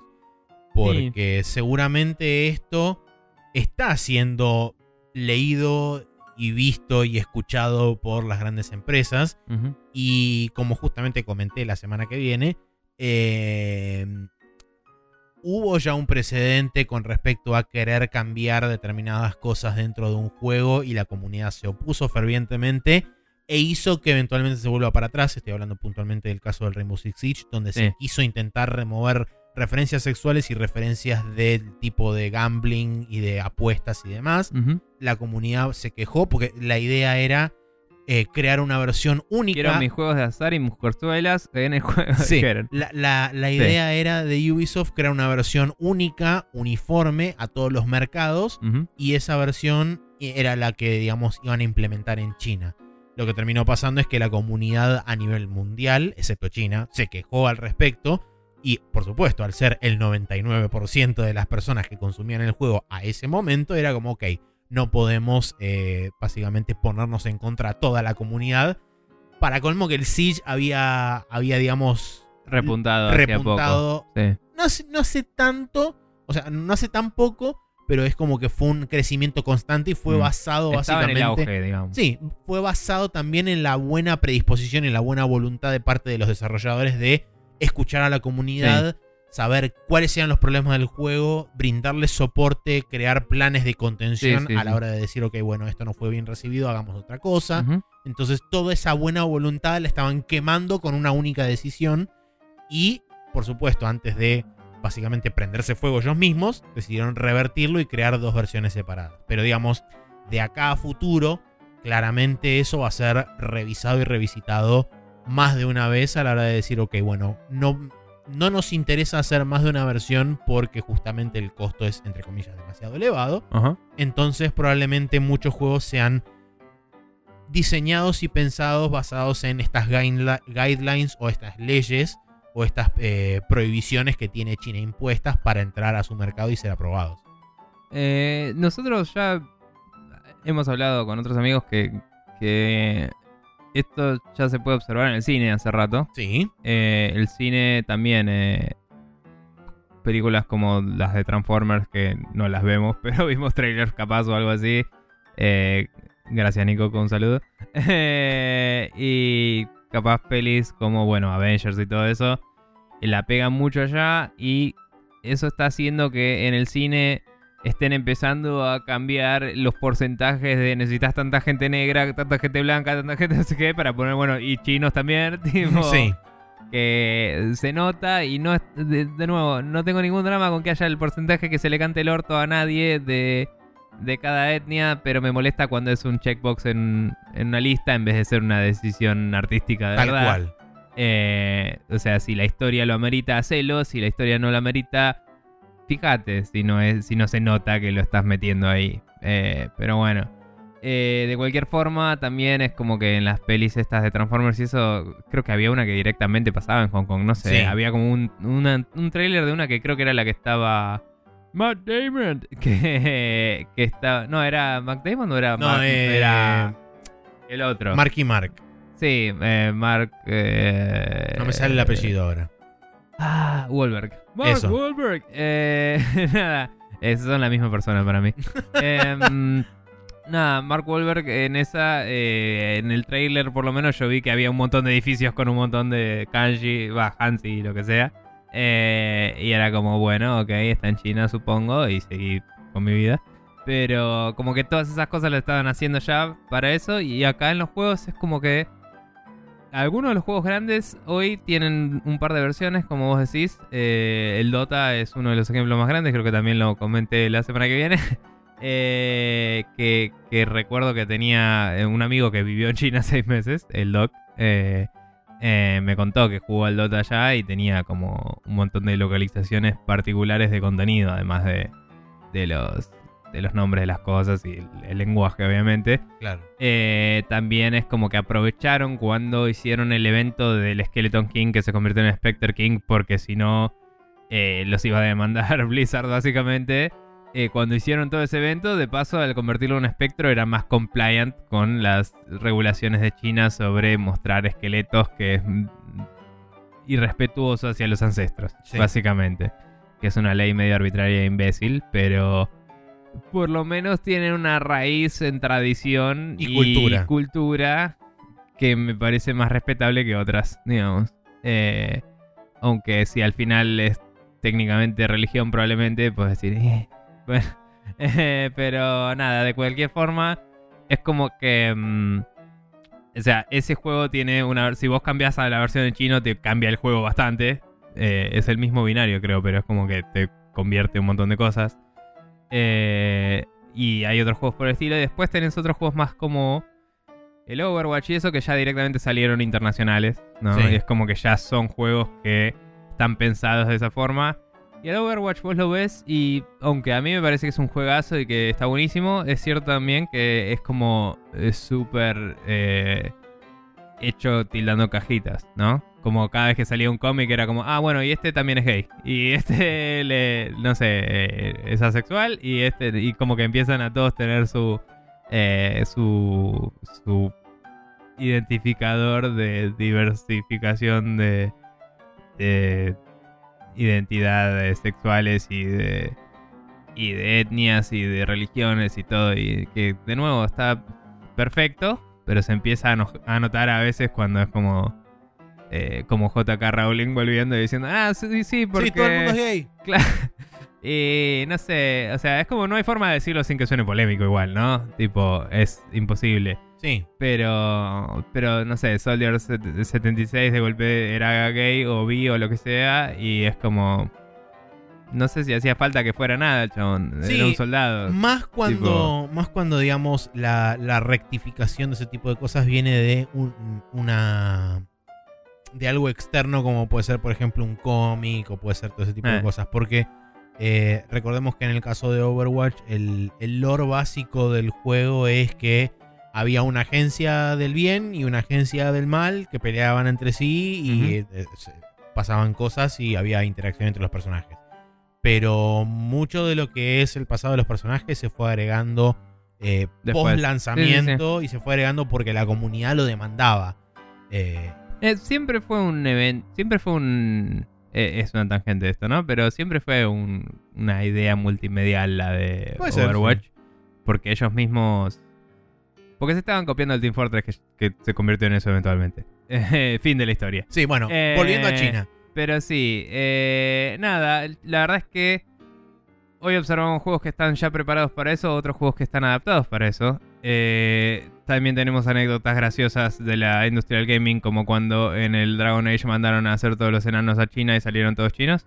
Y tuvieron que mandarlos a hacer de nuevo y especificarles, por favor, hagan los caucásicos. Y, y como que, ah, cierto, somos todos racistas. Y bueno, nada. Em, pero nada, eh, es como que hay un poco una preocupación, me parece. Por de- otro lado, también tenemos cosas como, por ejemplo, la reciente admisión de Sony de que tienen un sistema de review interno para justamente, eh, digamos, eh, restringir, no restringir, pero eh, regular, entre comillas, muy Mm. grandes, el contenido sexual de determinados tipos de juegos que, si bien en un principio ellos lo están justificando con el movimiento Me Too y qué sé yo, y la potencial, este, la potencial retaliación de parte de determinados grupos en social media y demás, Mm. y la condena social, también viene bastante. bastante más potable para China. Claro, a- a- digamos, por, puntualmente con el tema de las referencias sexuales, no tanto al punto de la violencia, porque eh, China también tiene como un fuerte. em, una fuerte restricción desde el punto de vista de la violencia también. Mm. Entonces se me ocurre que quizás esta, este sistema interno de review, dado que Sony quiere seguir expandiendo su mercado en China y ya tiene la consola oficialmente vendiéndose dentro Sí, de China. La Switch también salió hace Eh, poco, la ¿no? Switch hizo un trato, de hecho Tencent Ahora hace un par de semanas Ah, hizo una- un trato con Nintendo para ser el distribuidor oficial dentro de China de la Nintendo Switch. mm. Eh, lo cual hizo que las acciones de Nintendo se dispararan, porque obviamente. Sí, sí. Eh, pero bueno, también va a ser interesante ver si, si los otros platform holders van a tomar alguna decisión del estilo o si simplemente se Mm. van a se van a circunscribir a decir, bueno, ok, vamos a ver qué decisión toma el ente chino correspondiente y de ahí actuar en consecuencia. Bueno, Nintendo igual, aunque ya no es. Ya no está eh, bloqueado por región, tiene mucha más. eh, digamos, experiencia, eh, sea positivo o no, eh, restringiendo contenido por. Por eh, regiones, eh, sí, sí. Y no, no hablo únicamente del Region Lock, sino de no publicar juegos que no van a ser comprables en Exacto. un lugar. eh, que Sony quizás apunta más a publicar en todos los territorios a la vez y por ende esas regulaciones tienen más sentido porque es como, bueno, para si, si este juego no se puede vender en el, uno de los mercados más grandes del mundo, no lo vendo y listo. Tal cual. Eh, mientras que Nintendo por ahí es más de, bueno, en China vamos a vender los juegos que se pueden vender en China, en Japón los que se pueden vender en Japón y etcétera. Eh, que es medio así, porque si vos entras al store de Japón, hay bastante más juegos de minitas casi en pelota que acá. Eh, y muy prominently featured, ¿no? Como están ahí en los new latest, no sé qué. Y en, O en los más bajados. Sí. em, pero bueno, a lo que voy es eh, como que están mucho más acostumbrados a tener las versiones censuradas en Occidente y, y esos contenidos cambiados y todo eso. Ya desde ellos, desde las cosas first party de ellos mismos. Entonces ese tipo de movidas las comprenden de otra forma y quizás mantengan esa filosofía, imagino. ¿Cómo ves vos eh, este- esta influencia de lo que potencialmente puede ser el mercado chino directamente sobre el, desarrollo de los juegos? Al- a lo que voy puntualmente es, eh, vos pensás que pueden llegar a haber proyectos que se presenten dentro de una empresa, como puede ser, por ejemplo, no sé, eh, no te digo EA porque EA hace este, cosas de Star Wars mal y otras, y el FIFA. Ok. Em, pero ponerle, qué sé yo, un Ubisoft, un Deep Silver, otros publishers, Mm. un THQ. ¿Cómo ves vos que pueden ser proyectos que se presenten y que se aprueben en base a qué tan vendible es en China un proyecto versus otro? Eh, digamos, no conozco todas las regulaciones de China, pero digamos, por ejemplo, THQ teniendo los derechos de el eh, Darksiders, que el Darksiders tiene cosas que probablemente no se aprobarían en China por ser muy esqueléticas. Ujú. Eh, esa es una franquicia que me parece que es Podría mediana. Es una mediana que si quisieran publicar ahí van a, tendrían que cambiarla un toque. Considerablemente. Y, y eso sería un garrón. Entonces digo, es, es una de las que quizás tenemos más presentes, ¿no? Mm. Eh, de- como franquicias de ellos. eh, hoy en día, aunque tienen mil, ¿no? Pero después eh, eran de ellos también el... Ay, ¿cuál era el otro que tenía en mente ahora? Eh, ah, se me escapó porque entré directo al Darksiders y me colgué. Y tenía otro en mente. Pero la veo difícil. em, me parece que Ubisoft tiene más cosas que, que son approachables, ¿no? O sea, que se pueden poner en chino y listo. De hecho, creo que en, en Steam ya estaban a la venta varios. Assassin's Creed y eso creo que se pueden poner en chino hace Sí. rato. Eh, Porque son hechos por un equipo de gente diversa de y múltiples bla. culturas y, y que es eso, súper tolerantes. Em, quizás eh, Rockstar con el Red Dead Redemption podría tener eh, Sí. Una, una entrada ahí. Ah, el otro tema también era este que eso también estaba. no, creo que estaba en lo que habríamos hablado la, la semana que viene. eh, el tema de eh, respetar eh, la, la historia de China y qué sé yo. Bueno, eso si iba a en algún momento te referís a eso. ah, eso era. Eh, THQ tiene los del Sleeping Dogs. Qué buena ¿O, pregunta. era- no, Square Enix. Square Enix? Ok. Todavía es Square No Enix. sé por qué tenía como. Se me cruzaron los cables. Bueno, está bien que es Square Enix y que tiene presencia y nació en Asia y que puede saber más sobre esto. Pero ese es un juego que eh, habla de mafias chinas en China, hecho por occidentales. Sí, pero es la China que no importa, ¿eh? Es Hong Kong. Puede ser. Pero me pregunto, ese juego, ¿qué onda? ¿Me Sí, entendés? puede ser, sí, es verdad. Em, porque puede habla ser de causal corrupción. de, de- de roces y de cosas. habla de corrupción y eso. Dicho eso, es bastante. Bastante. No te diría whitewash, pero bastante occidentalizado todo. Y, y bajado de tono, no es como que se pone súper turbio todo. Se Sí. sugieren cosas turbias, pero no hay nada muy explícito. Entonces digo, capaz ese juego, como visión occidental de los chinos, podría vender. Es como una reinterpretación de una lectura de una película de crimen organizado china barra coreana. No sé, pero digo, esa franquicia, ponele, podrían revivirla. eh, eh, tendrían que revivirla. Pero podrían revivirla y sacar algo un poco más eh, nativo, ¿no? Podrían poner un developer en China que haga otro Claro. Indie Dogs, por ejemplo. Eh, los que ver, Dynasty Warriors, ponele esas cosas. Sí, pero ponele, en ese caso particular donde vos tengas developers chinos trabajando en algo chino, se me ocurre que van a ser todavía más... eh, como van a estar todavía más monitoreados por ahí. Mm. y no sé qué tanto le van a permitir llegar hasta determinado lugar y decirle, bueno, hasta acá puedo llegar. Si te pasas de esta línea es como, bueno, no. No sé, bueno, no sé, por ahí pueden hacer contenido para afuera también, pero eso es otra discusión aparte. Eh, porque developers chinos también están empezando a sacar contenido afuera, Sí. que eso es interesante. Pero nada, lo que. Volviendo, porque nos estamos yendo a qué juegos de hoy pueden salir en China, que encima es una especulación total y es bastante racista y, arbitrario. Eh, pero volviendo a las preguntas eh, relevantes, me parece que las dificultades que hay principales.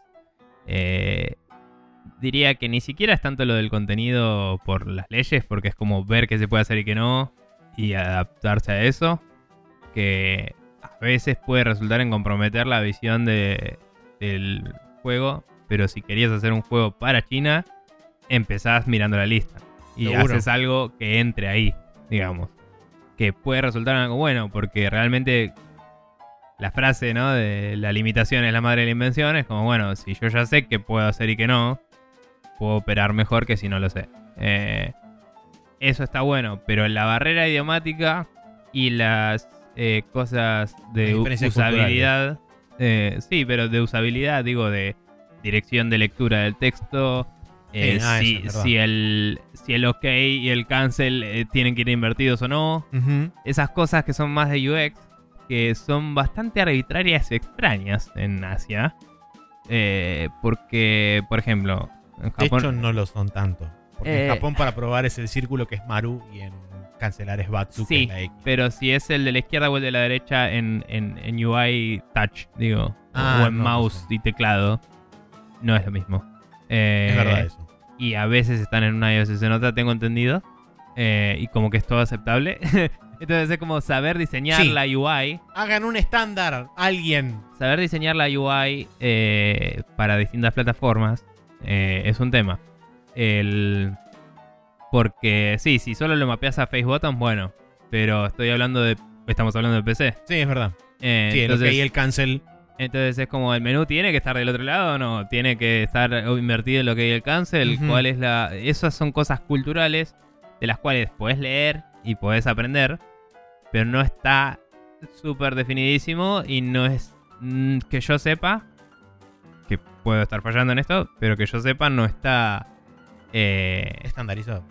no está estandarizado. Quizás haya guidelines de cada empresa grande, tipo si usás el Unreal Engine, capaz que tenga una parte de localización que te diga así haces para salir en territorios que tengan lectura al revés. Eh, pero bueno, lo que iba es, eh, por ejemplo, en japonés no es que se lee de derecha a izquierda, se lee de arriba para abajo, de derecha a izquierda. Si lees horizontalmente, se lee de izquierda a derecha. Sin embargo, los botones creo que siempre eh, también están Sí, en... es cancel accept. Sí, creo que están cancel accept siempre. Sí. Y, y en realidad en nuestro coso suele ser también igual. El accept suele estar a la derecha. Mm, si ves los carteles de, de Windows es siempre yes, no, no, no, yes.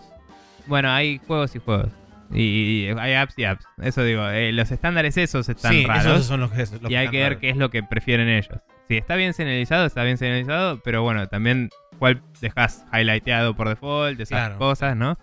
Pero eso digo, la usabilidad, las relevancias culturales, porque yo puedo hacer un juego occidental traducido y me va a comprar el juego varias gente. Pero si quiero apuntar al, al público de allá es otra cosa. Eh, porque las problemáticas, los temas que quiero tratar como persona occidental no son las mismas que ellos quieren consumir. Seguro. Eh, entonces digo, la diferencia cultural y el idioma son las barreras más grandes. Yo no creo que el- las leyes estas prevengan o compliquen la salida de, un juego nuevo. O coarten la, la creatividad. Eh, sí la van a encasillar, digamos, un poco. O Es sea, es, como, posible. bueno, no puedes hacer un juego súper controversial de una red de traficantes de cuerpos y cosas. Ponele, qué sé yo, capaz. Eh, eh, sigo con el mismo ejemplo porque es el- la única ley que conozco de Sí, allá. se me ocurre, por ejemplo, que va a ser interesante ver. No puedes bardear al emperador o lo que sea. Tal cual, o al Eh, presidente, que de sí, hecho hubo un juego No que. sé ni qué autoridad tienen, perdón. Sí, Pero- este, de hecho creo que hubo un, hubo un juego que salió en Steam y que medio que bardeó solapadamente al presidente o al premier chino Mm, y automáticamente fue removido de Steam a nivel mundial, no solamente en China. y sí, no te conviene que te targete de China en ningún lado, pero. eh, pero digamos, eh, eh, hay cosas. No puedes hacer un juego que tenga fines políticos, probablemente. Sí, o que tenga una crítica social a la Eh. sociedad china o que tenga este O que aluda a que el... con- eh, o sea, es una sociedad muy controlada. Capaz si Seguro. tu juego tiene tintes revolucionarios ya está mal. seguro, sí, sí, sí. Entonces es como, sí, obviamente va a ser una visión medio sesgada, lo que sea. Pero muchas de esas cosas se pueden hacer a través del... Tipo, una cuestión medio catártica, ¿no? De, bueno, hago algo análogo que me lleva a darme cuenta de los mismos mensajes, ¿no? Sí, mundo de fantasía, chicos. Claro, y es como, ah, hay un tirano que es un dragón. Ah, bueno, está bien, es un dragón, tío. y es como, nada, pero, qué sé yo, son todas esas cosas que, de nuevo, se pueden hacer, eh, pero no puedes hacer quizás literalmente lo que querías, sino que tenés que ver cómo... Metáforas. Sí, y, y no sé, eh, Va a ser interesante, por ejemplo, juegos que están eh, cerca o relativamente cerca de salir, a ver si tienen llegada dentro de China y a ver cómo se comportan justamente dentro del mercado y cuál es la reacción de estos entes, como por ejemplo puntualmente pienso en Cyberpunk, por ejemplo, eh, que es un juego que seguramente genere resquemores y genere incomodidades dentro de algunas esferas de organismos de control y demás, eh, por tópicos que se tocan, potencialmente, por escenas Ojo, que se muestren. probablemente salga en Steam. Y si tenés Steam en China lo puedes jugar y si no, no. Eh, sí, puede ser. eh, pero bueno, va, va a ser interesante ver. O sea, este, yo creo que va a tener lenguaje chino y, que soportado y que va a tener cosas y tintes culturales que son eh, de allá porque Asia en el Cyberpunk es súper importante, pero no creo que busquen eh, cumplir con eso porque estamos hablando de CD Projekt, el juego que empieza con una mina en tetas, tipo, Sí. o sea, eh, ya está. Eh, nada, la realidad es que lo, creo que a nivel laburo y todo eso, lo que va a empezar a cambiar un poco es que probablemente vaya a haber más relevancia de entidades que localizan, porque es un mercado demasiado gr- grande como para no, no explotar. sí, sí. Eh, entonces me parece que puede que, mm, no sé, de acá dentro de dos años, eh, Epic te salga con, che, tenemos un servicio de localización en nuestro motor, tipo, puedes mandar acá y te localizan las cosas. ¿Me entendés? Como que Unity haga lo mismo, como que las empresas grandes que proveen herramientas, eh, o EA cuando banca un indie, ¿no? Como que diga, bueno, y vamos a bancar la Sí, localización. un indie en China. Eh, no, también, pero digo. mm, Pero digo, cuando una empresa grande apadrina a una chica o cuando provee servicios, le agregue servicios de localización. También sí. Eh, y, y como que ahí puede ser que haya un poco de. Si vos sos un indie que lidia con un publisher, que el publisher te diga, che, pero esto no te va a servir para China. Y ahí te van a empezar a hinchar las bolas. Sí. Ahí puede ser que se comprometa la visión. Pero sí me parece que va a haber más herramientas populares de localización eh, que se van a ir volviendo más eh, relevantes. Porque hoy hay algunas. Pero van a tener que salir más y, y hacerse más populares las que hay porque se vuelve más relevante, digamos. Eh, que antes quizás era se lo manda a traducir un chabón y listo, y apunto a todos los lugares occidentales y ya fue. Y, y ahora va a ser un poco más, bueno, tengo que bancar que se lea en diagonal, tío. y, y como ya fue. Eh, que puede resultar en después un intercambio cultural más interesante. Porque esos developers capaz pueden usar las herramientas para salir en nuestro territorio también. Claro. Pero no sé, yo creo que eso va a ser interesante. Y que lo de compromisos de visión y eso, creo que depende de cada developer. Hay developers que van a querer contar una historia y van a contar su historia. Y hay developers que van a querer vender y van a hacer lo Sí, que venda. Yo creo que también va a depender de también de, de dónde viene cada cosa, porque por supuesto si vos tenés que satisfacer un grupo de, de, de gente que está por encima tuyo y que la productividad y la plusvalía y etcétera y todo eso predomina, es como bueno, sí, claramente vamos a tener material, eh, no digo más, eh, no digo más lavado, pero sí potencialmente que se ajuste más circunscriptamente a Más correcto. más, más claro, exactamente. Eh, en cambio, si vos tenés a alguien que es totalmente independiente y que realmente tiene control y puede accionar efectivamente sobre su visión eh, creativa, Ajá. probablemente sí tengas más cosas más variadas y, y de otros de otros estilos y otros, de otros este, gustos. Sí, y, y después los indies, por ejemplo, que suelen ser la excepción a las normas, igual van a cubrir todos los espectros, porque vos tenés los indies Obvio. que hacen juegos más arcade que van a querer que salgan en China, porque con que te compre un porcentaje ínfimo ya te compraron un montón. Tal cual. Eh, y, y encima es para PC, que es una plataforma que no pagas una puta licencia, sale y listo. Eh, y hasta tenés eh, medios de distribución muy copados que no tenés que hacer tanto vos, ¿no? Tal cual. Em, y por otro lado tenés los que van a querer contar una historia y esos quizás tengan que verlo. Tengan que decir, bueno, cuento toda mi historia, pero tengo que cortar esta escena y, y lo reescribo.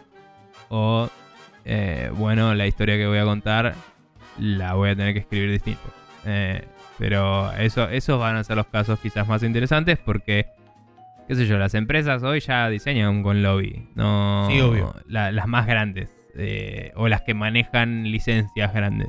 Tipo un juego de Star Wars o cualquiera de las propiedades de Disney, que son casi todas. No se diseña con la visión de un escritor y un director y, y listo. Se diseña con Comités. eh, comités. Entonces esas no me preocupan porque ya son así hoy. O sea, ya hoy son cosas que saldrían bien en China porque no quieren ofender a nadie. Y China es parte muy grande de ese De ese grupo nadie. que no quieren ofender. Pero bueno. Eh, pero bueno, nada. eh, vamos a ver qué pasa con, con el mercado en China. Sigue creciendo.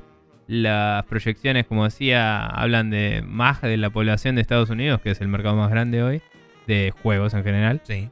eh, para dentro de tres años, no más cuatro. Así que mm, interesante. Vamos a ver cómo sigue. eh, y Es como que la industria toda, desde un montón de puntos diferentes, está en un gran estado de transición que puede terminar literalmente en cualquier parte. sí, Eh, pero esa parte va a ser China. pe- pero esa parte va a ser China, sí. Sí. Eh, Igual te digo, en, en todos los rubros hay mucha gente que está empezando a aprender chino, Sí. literal. Tipo, conocí en mi vida no mucho, no más de 10, pero digo, una cantidad de personas que aprendió chino Sí. mayor a cantidad de personas que dijeron voy a aprender francés por mi trabajo, ¿me entendés? Tal cual. O O sea, inglés. Probablemente conozco más gente que sabe francés.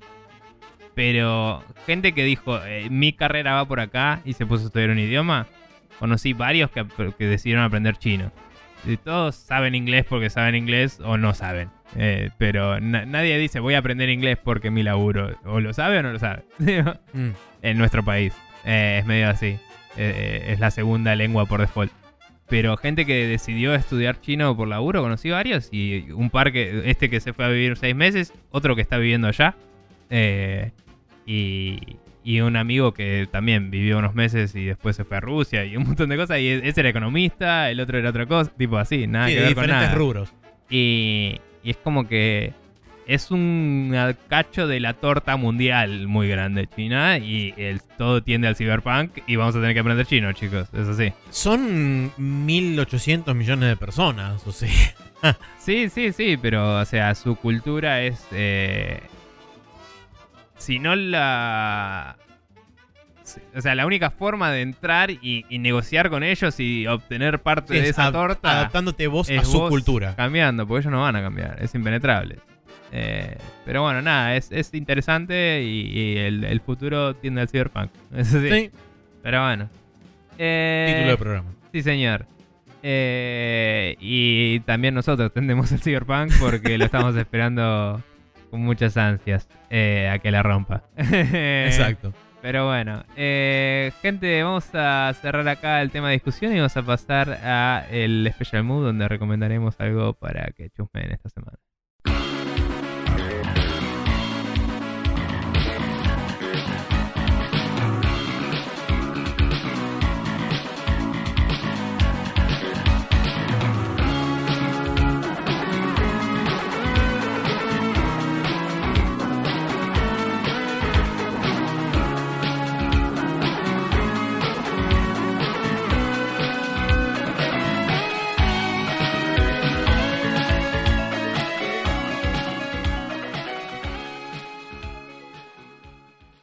De vuelta en el Special Mood donde tenemos una recomendación cada uno, ¿verdad? Sí. Para hacer eh, del palo de la lectura, esta vez para variar. Eh, yo tengo una historieta, Maxi, ¿tenés un libro? Libro. Ok. Es un libro de historias recopiladas de Nier Automata y de historias originales que se llama Nier Automata Short Story Long. Eh, está escrito por eh, Jun Eishima y por Yoko Eh, es una recopilación, como dije, de historias cortas donde eh, se cuentan varias cosas un poco expandidas del juego y cosas originales que están, digamos, insertadas dentro del mundo del juego. Eh, la verdad que está, está muy bueno, está contado de, historia, de, de forma interesante porque, por ejemplo, la primera parte cuenta cómo A2 llega a la Tierra y, y todo el, el grupo de ataque de ella y cuál era su objetivo, que si bien está contado dentro del juego, está contado de forma bastante resumida y acá está expandido todo eso y te Mm. cuentan básicamente desde que ellos entran a la atmósfera hasta que cumplen su misión. Sí. Em, y después hay como varios relatos, de hecho hay un relato de uno de los pods que, que llevan tanto 2B como 9S. Eh, y es interesante porque es como que le da aún más... eh, le da como un marco más acabado a todo el juego. Y está bueno porque en algunos casos rellena algunos huecos que por ahí puede llegar a tener a nivel narrativo. Y además es interesante porque ayuda también a, a ver a otros personajes con los que vos interactúas durante el juego, que mayormente por ahí están o en el campamento de los rebeldes, en el caso de la primera historia, o, o en algunas otras locaciones dentro del juego. Mm. Ayuda a que vos tengas una idea un poco más redonda de esos personajes y de cuál es su pasado y demás. La verdad que está, está bastante bueno. Yo por ahora voy leyendo más o menos la mitad de lo que es la primera historia, pero ya me fijé que tiene varias historias. Y cada una está, digamos, eh, digamos, tiene su, su propio eh, su propio autor escrito, entonces puedes saber Sí. quién escribió cada cosa. Eh, ¿Estás bueno. leyéndolo en inglés? Sí, eh, está Y- solamente disponible en inglés. Sí. Eh, yo me lo compré a través de Book Depository, se puede conseguir, está a 600 y pico de pesos. Re bien. Eh, Linda edición. Sí, es este soft cover, pero digamos Ah. la, la edición está buena, el papel está copado. Bueno, si me lo Em, pido. Y, y nada, está, está disponible ahí. ya de nuevo, como les dije, Nier Automata Short Story Long se llama. Porque hay otro que se llama Long Story Short, que es básicamente la historia del juego resumida. Está bueno. Eh, nada, lo voy a, lo voy a chusmear. Eh, bueno, por mi parte tengo para recomendar una historieta que leí los dos tomos que hay hasta ahora. Eh, son libros eh, que tienen un tamaño de historieta occidental promedio, digamos, eh, que es un formato un poco menos que A4 creo que es, no sé qué, cómo se llama.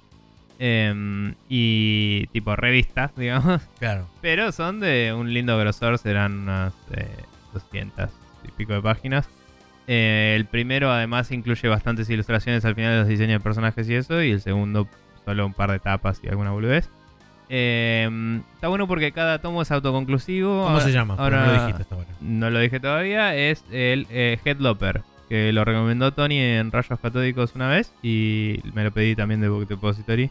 Eh, auspicio este programa. No. sí. Em, pero bueno, Headloper, eh, cada tomo es autoconclusivo, eh, pero es como secuencial, ¿no? O sea, pasa algo y al final de ese algo que pasa, el chabón se va con uno de los personajes y sigue otra aventura distinta y ese es la- el siguiente libro.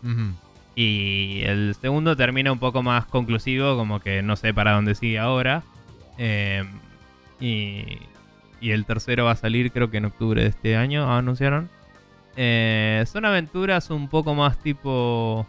eh, no, no son tipo fantasía medieval tradicional, eh, tipo D&D y eso, sino que es un poco más... Eh, eh, Sword and Sorcery, un poco más tirando a Conan, digamos. Es un bárbaro que es decapitador, así. eh, o tiene fama de. Y como que el chabón cuando pelea con bichos y todo eso, hace un swing así con la espada y las cabezas ruedan. Eh, es así como re heavy metal, el chabón, un tipo con una barba blanca re gigante, zarpado. Y lleva atrás suyo en su espalda la cabeza de una bruja que le cortó, que la cortó y como que la siente como que la tiene que llevar como carga porque si la deja por ahí va a hechizar a la gente. Como que la cabeza está viva todavía. Entonces la, la bruja es re hincha pelotas y le hincha las bolas todo el tiempo y el, y el tipo no sabe cómo deshacerse de ella. Pero los poderes de esa cabeza son tan importantes que hay algunos que las quieren también para sí mismos. Entonces tiene una movida medio el anillo único, así de, de que cuando se cruza con algunas entidades como que quieren robarle la cabeza. Eh, el primer libro eh, hace bastante buen laburo de, de armarte el setting, ¿no? Como que hay un reino, te muestran un mapita de cómo se va moviendo el chabón. Y es toda una especie de quest de, ver qué onda con un mal antiguo. Y el segundo libro es un poco más una historia mm, más personal de uno de los personajes. eh, que se cruza con una torre medio malvada loca. Que es bastante interesante el diseño que tiene y todo. eh, como que tiene su propia cultura y todo bastante bien establecida. Y tiene algunos guiños medio eh, interesantes. No necesariamente guiños, perdón, pero como que uno lo relaciona un poco con cosas del estilo. Ponele eh, el Thunderdome de Mad Max o cosas así. Ok. Eh, porque es como una, una especie de situación de un torneo así resanguinario y, y una torre en la que tienen que ir avanzando, así medio videojueguístico el asunto. Eh, o medio la nave de Babidi, una cosa así. Eh, nada, es interesante también y se llama La Torre Carmesí esa y el primer número, ahora no me acuerdo el nombre, pero era como El Chabón Loco. Claro, Eh, subtítulo. Sí, nada, la verdad están muy buenas las dos historias. Son medio simplonas, no están súper recontra bien escritas, pero son buenos cómics y, y tienen buena...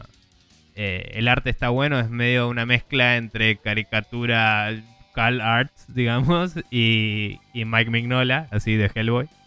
Eh. Entonces es como esas siluetas y, y bien marcadas contrafondos y todo, pero un poco más caricaturesco, no tan eh, realista o eh, oscuro, digamos. Eh, pero bueno, nada, me gustó mucho. Eh, le agradezco a Tony haberlo mencionado, Rayos Catódicos. Y, y están, creo que cada uno sale, sale como mil pesos, es una platita. Pero es lo que salen esas cosas, qué sé yo. Lo bueno, que está. tiene, lo bueno que tiene es que si lo pedís en Book Depository, el envío es gratuito. Sí. Entonces te sale esos mil y pico de pesos nada más. Porque Sí, si lo sí. compras acá localmente, probablemente te salga el doble.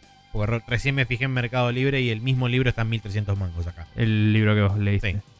Sí, eh, bueno, eso depende del vendedor, porque si, es, si lo venden en una cosa de historietas, puede que lo consigas al mismo precio porque ellos tienen sus proveedores y cosas. Y los libros al no pagar impuestos son de las pocas cosas que suelen estar a un precio accesible acá. Sí.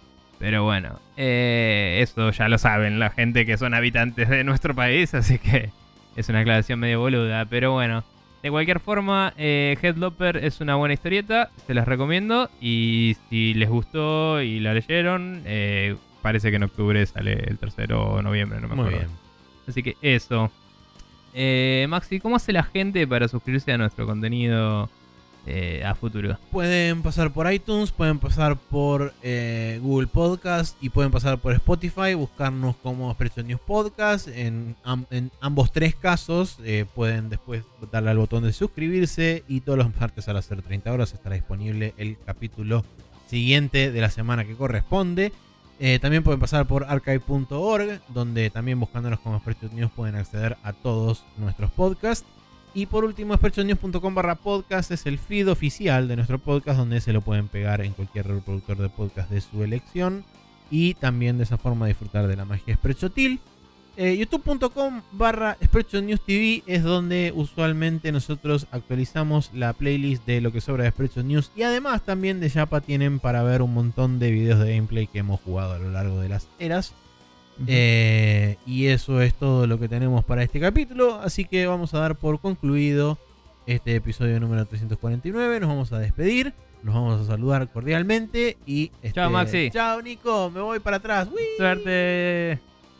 Y nada, es- eh, recuerden escribirnos eh, sobre temas de discusión que quieran que abordemos o Eso. preguntas que tengan que quieran que contestemos eh, o discutamos.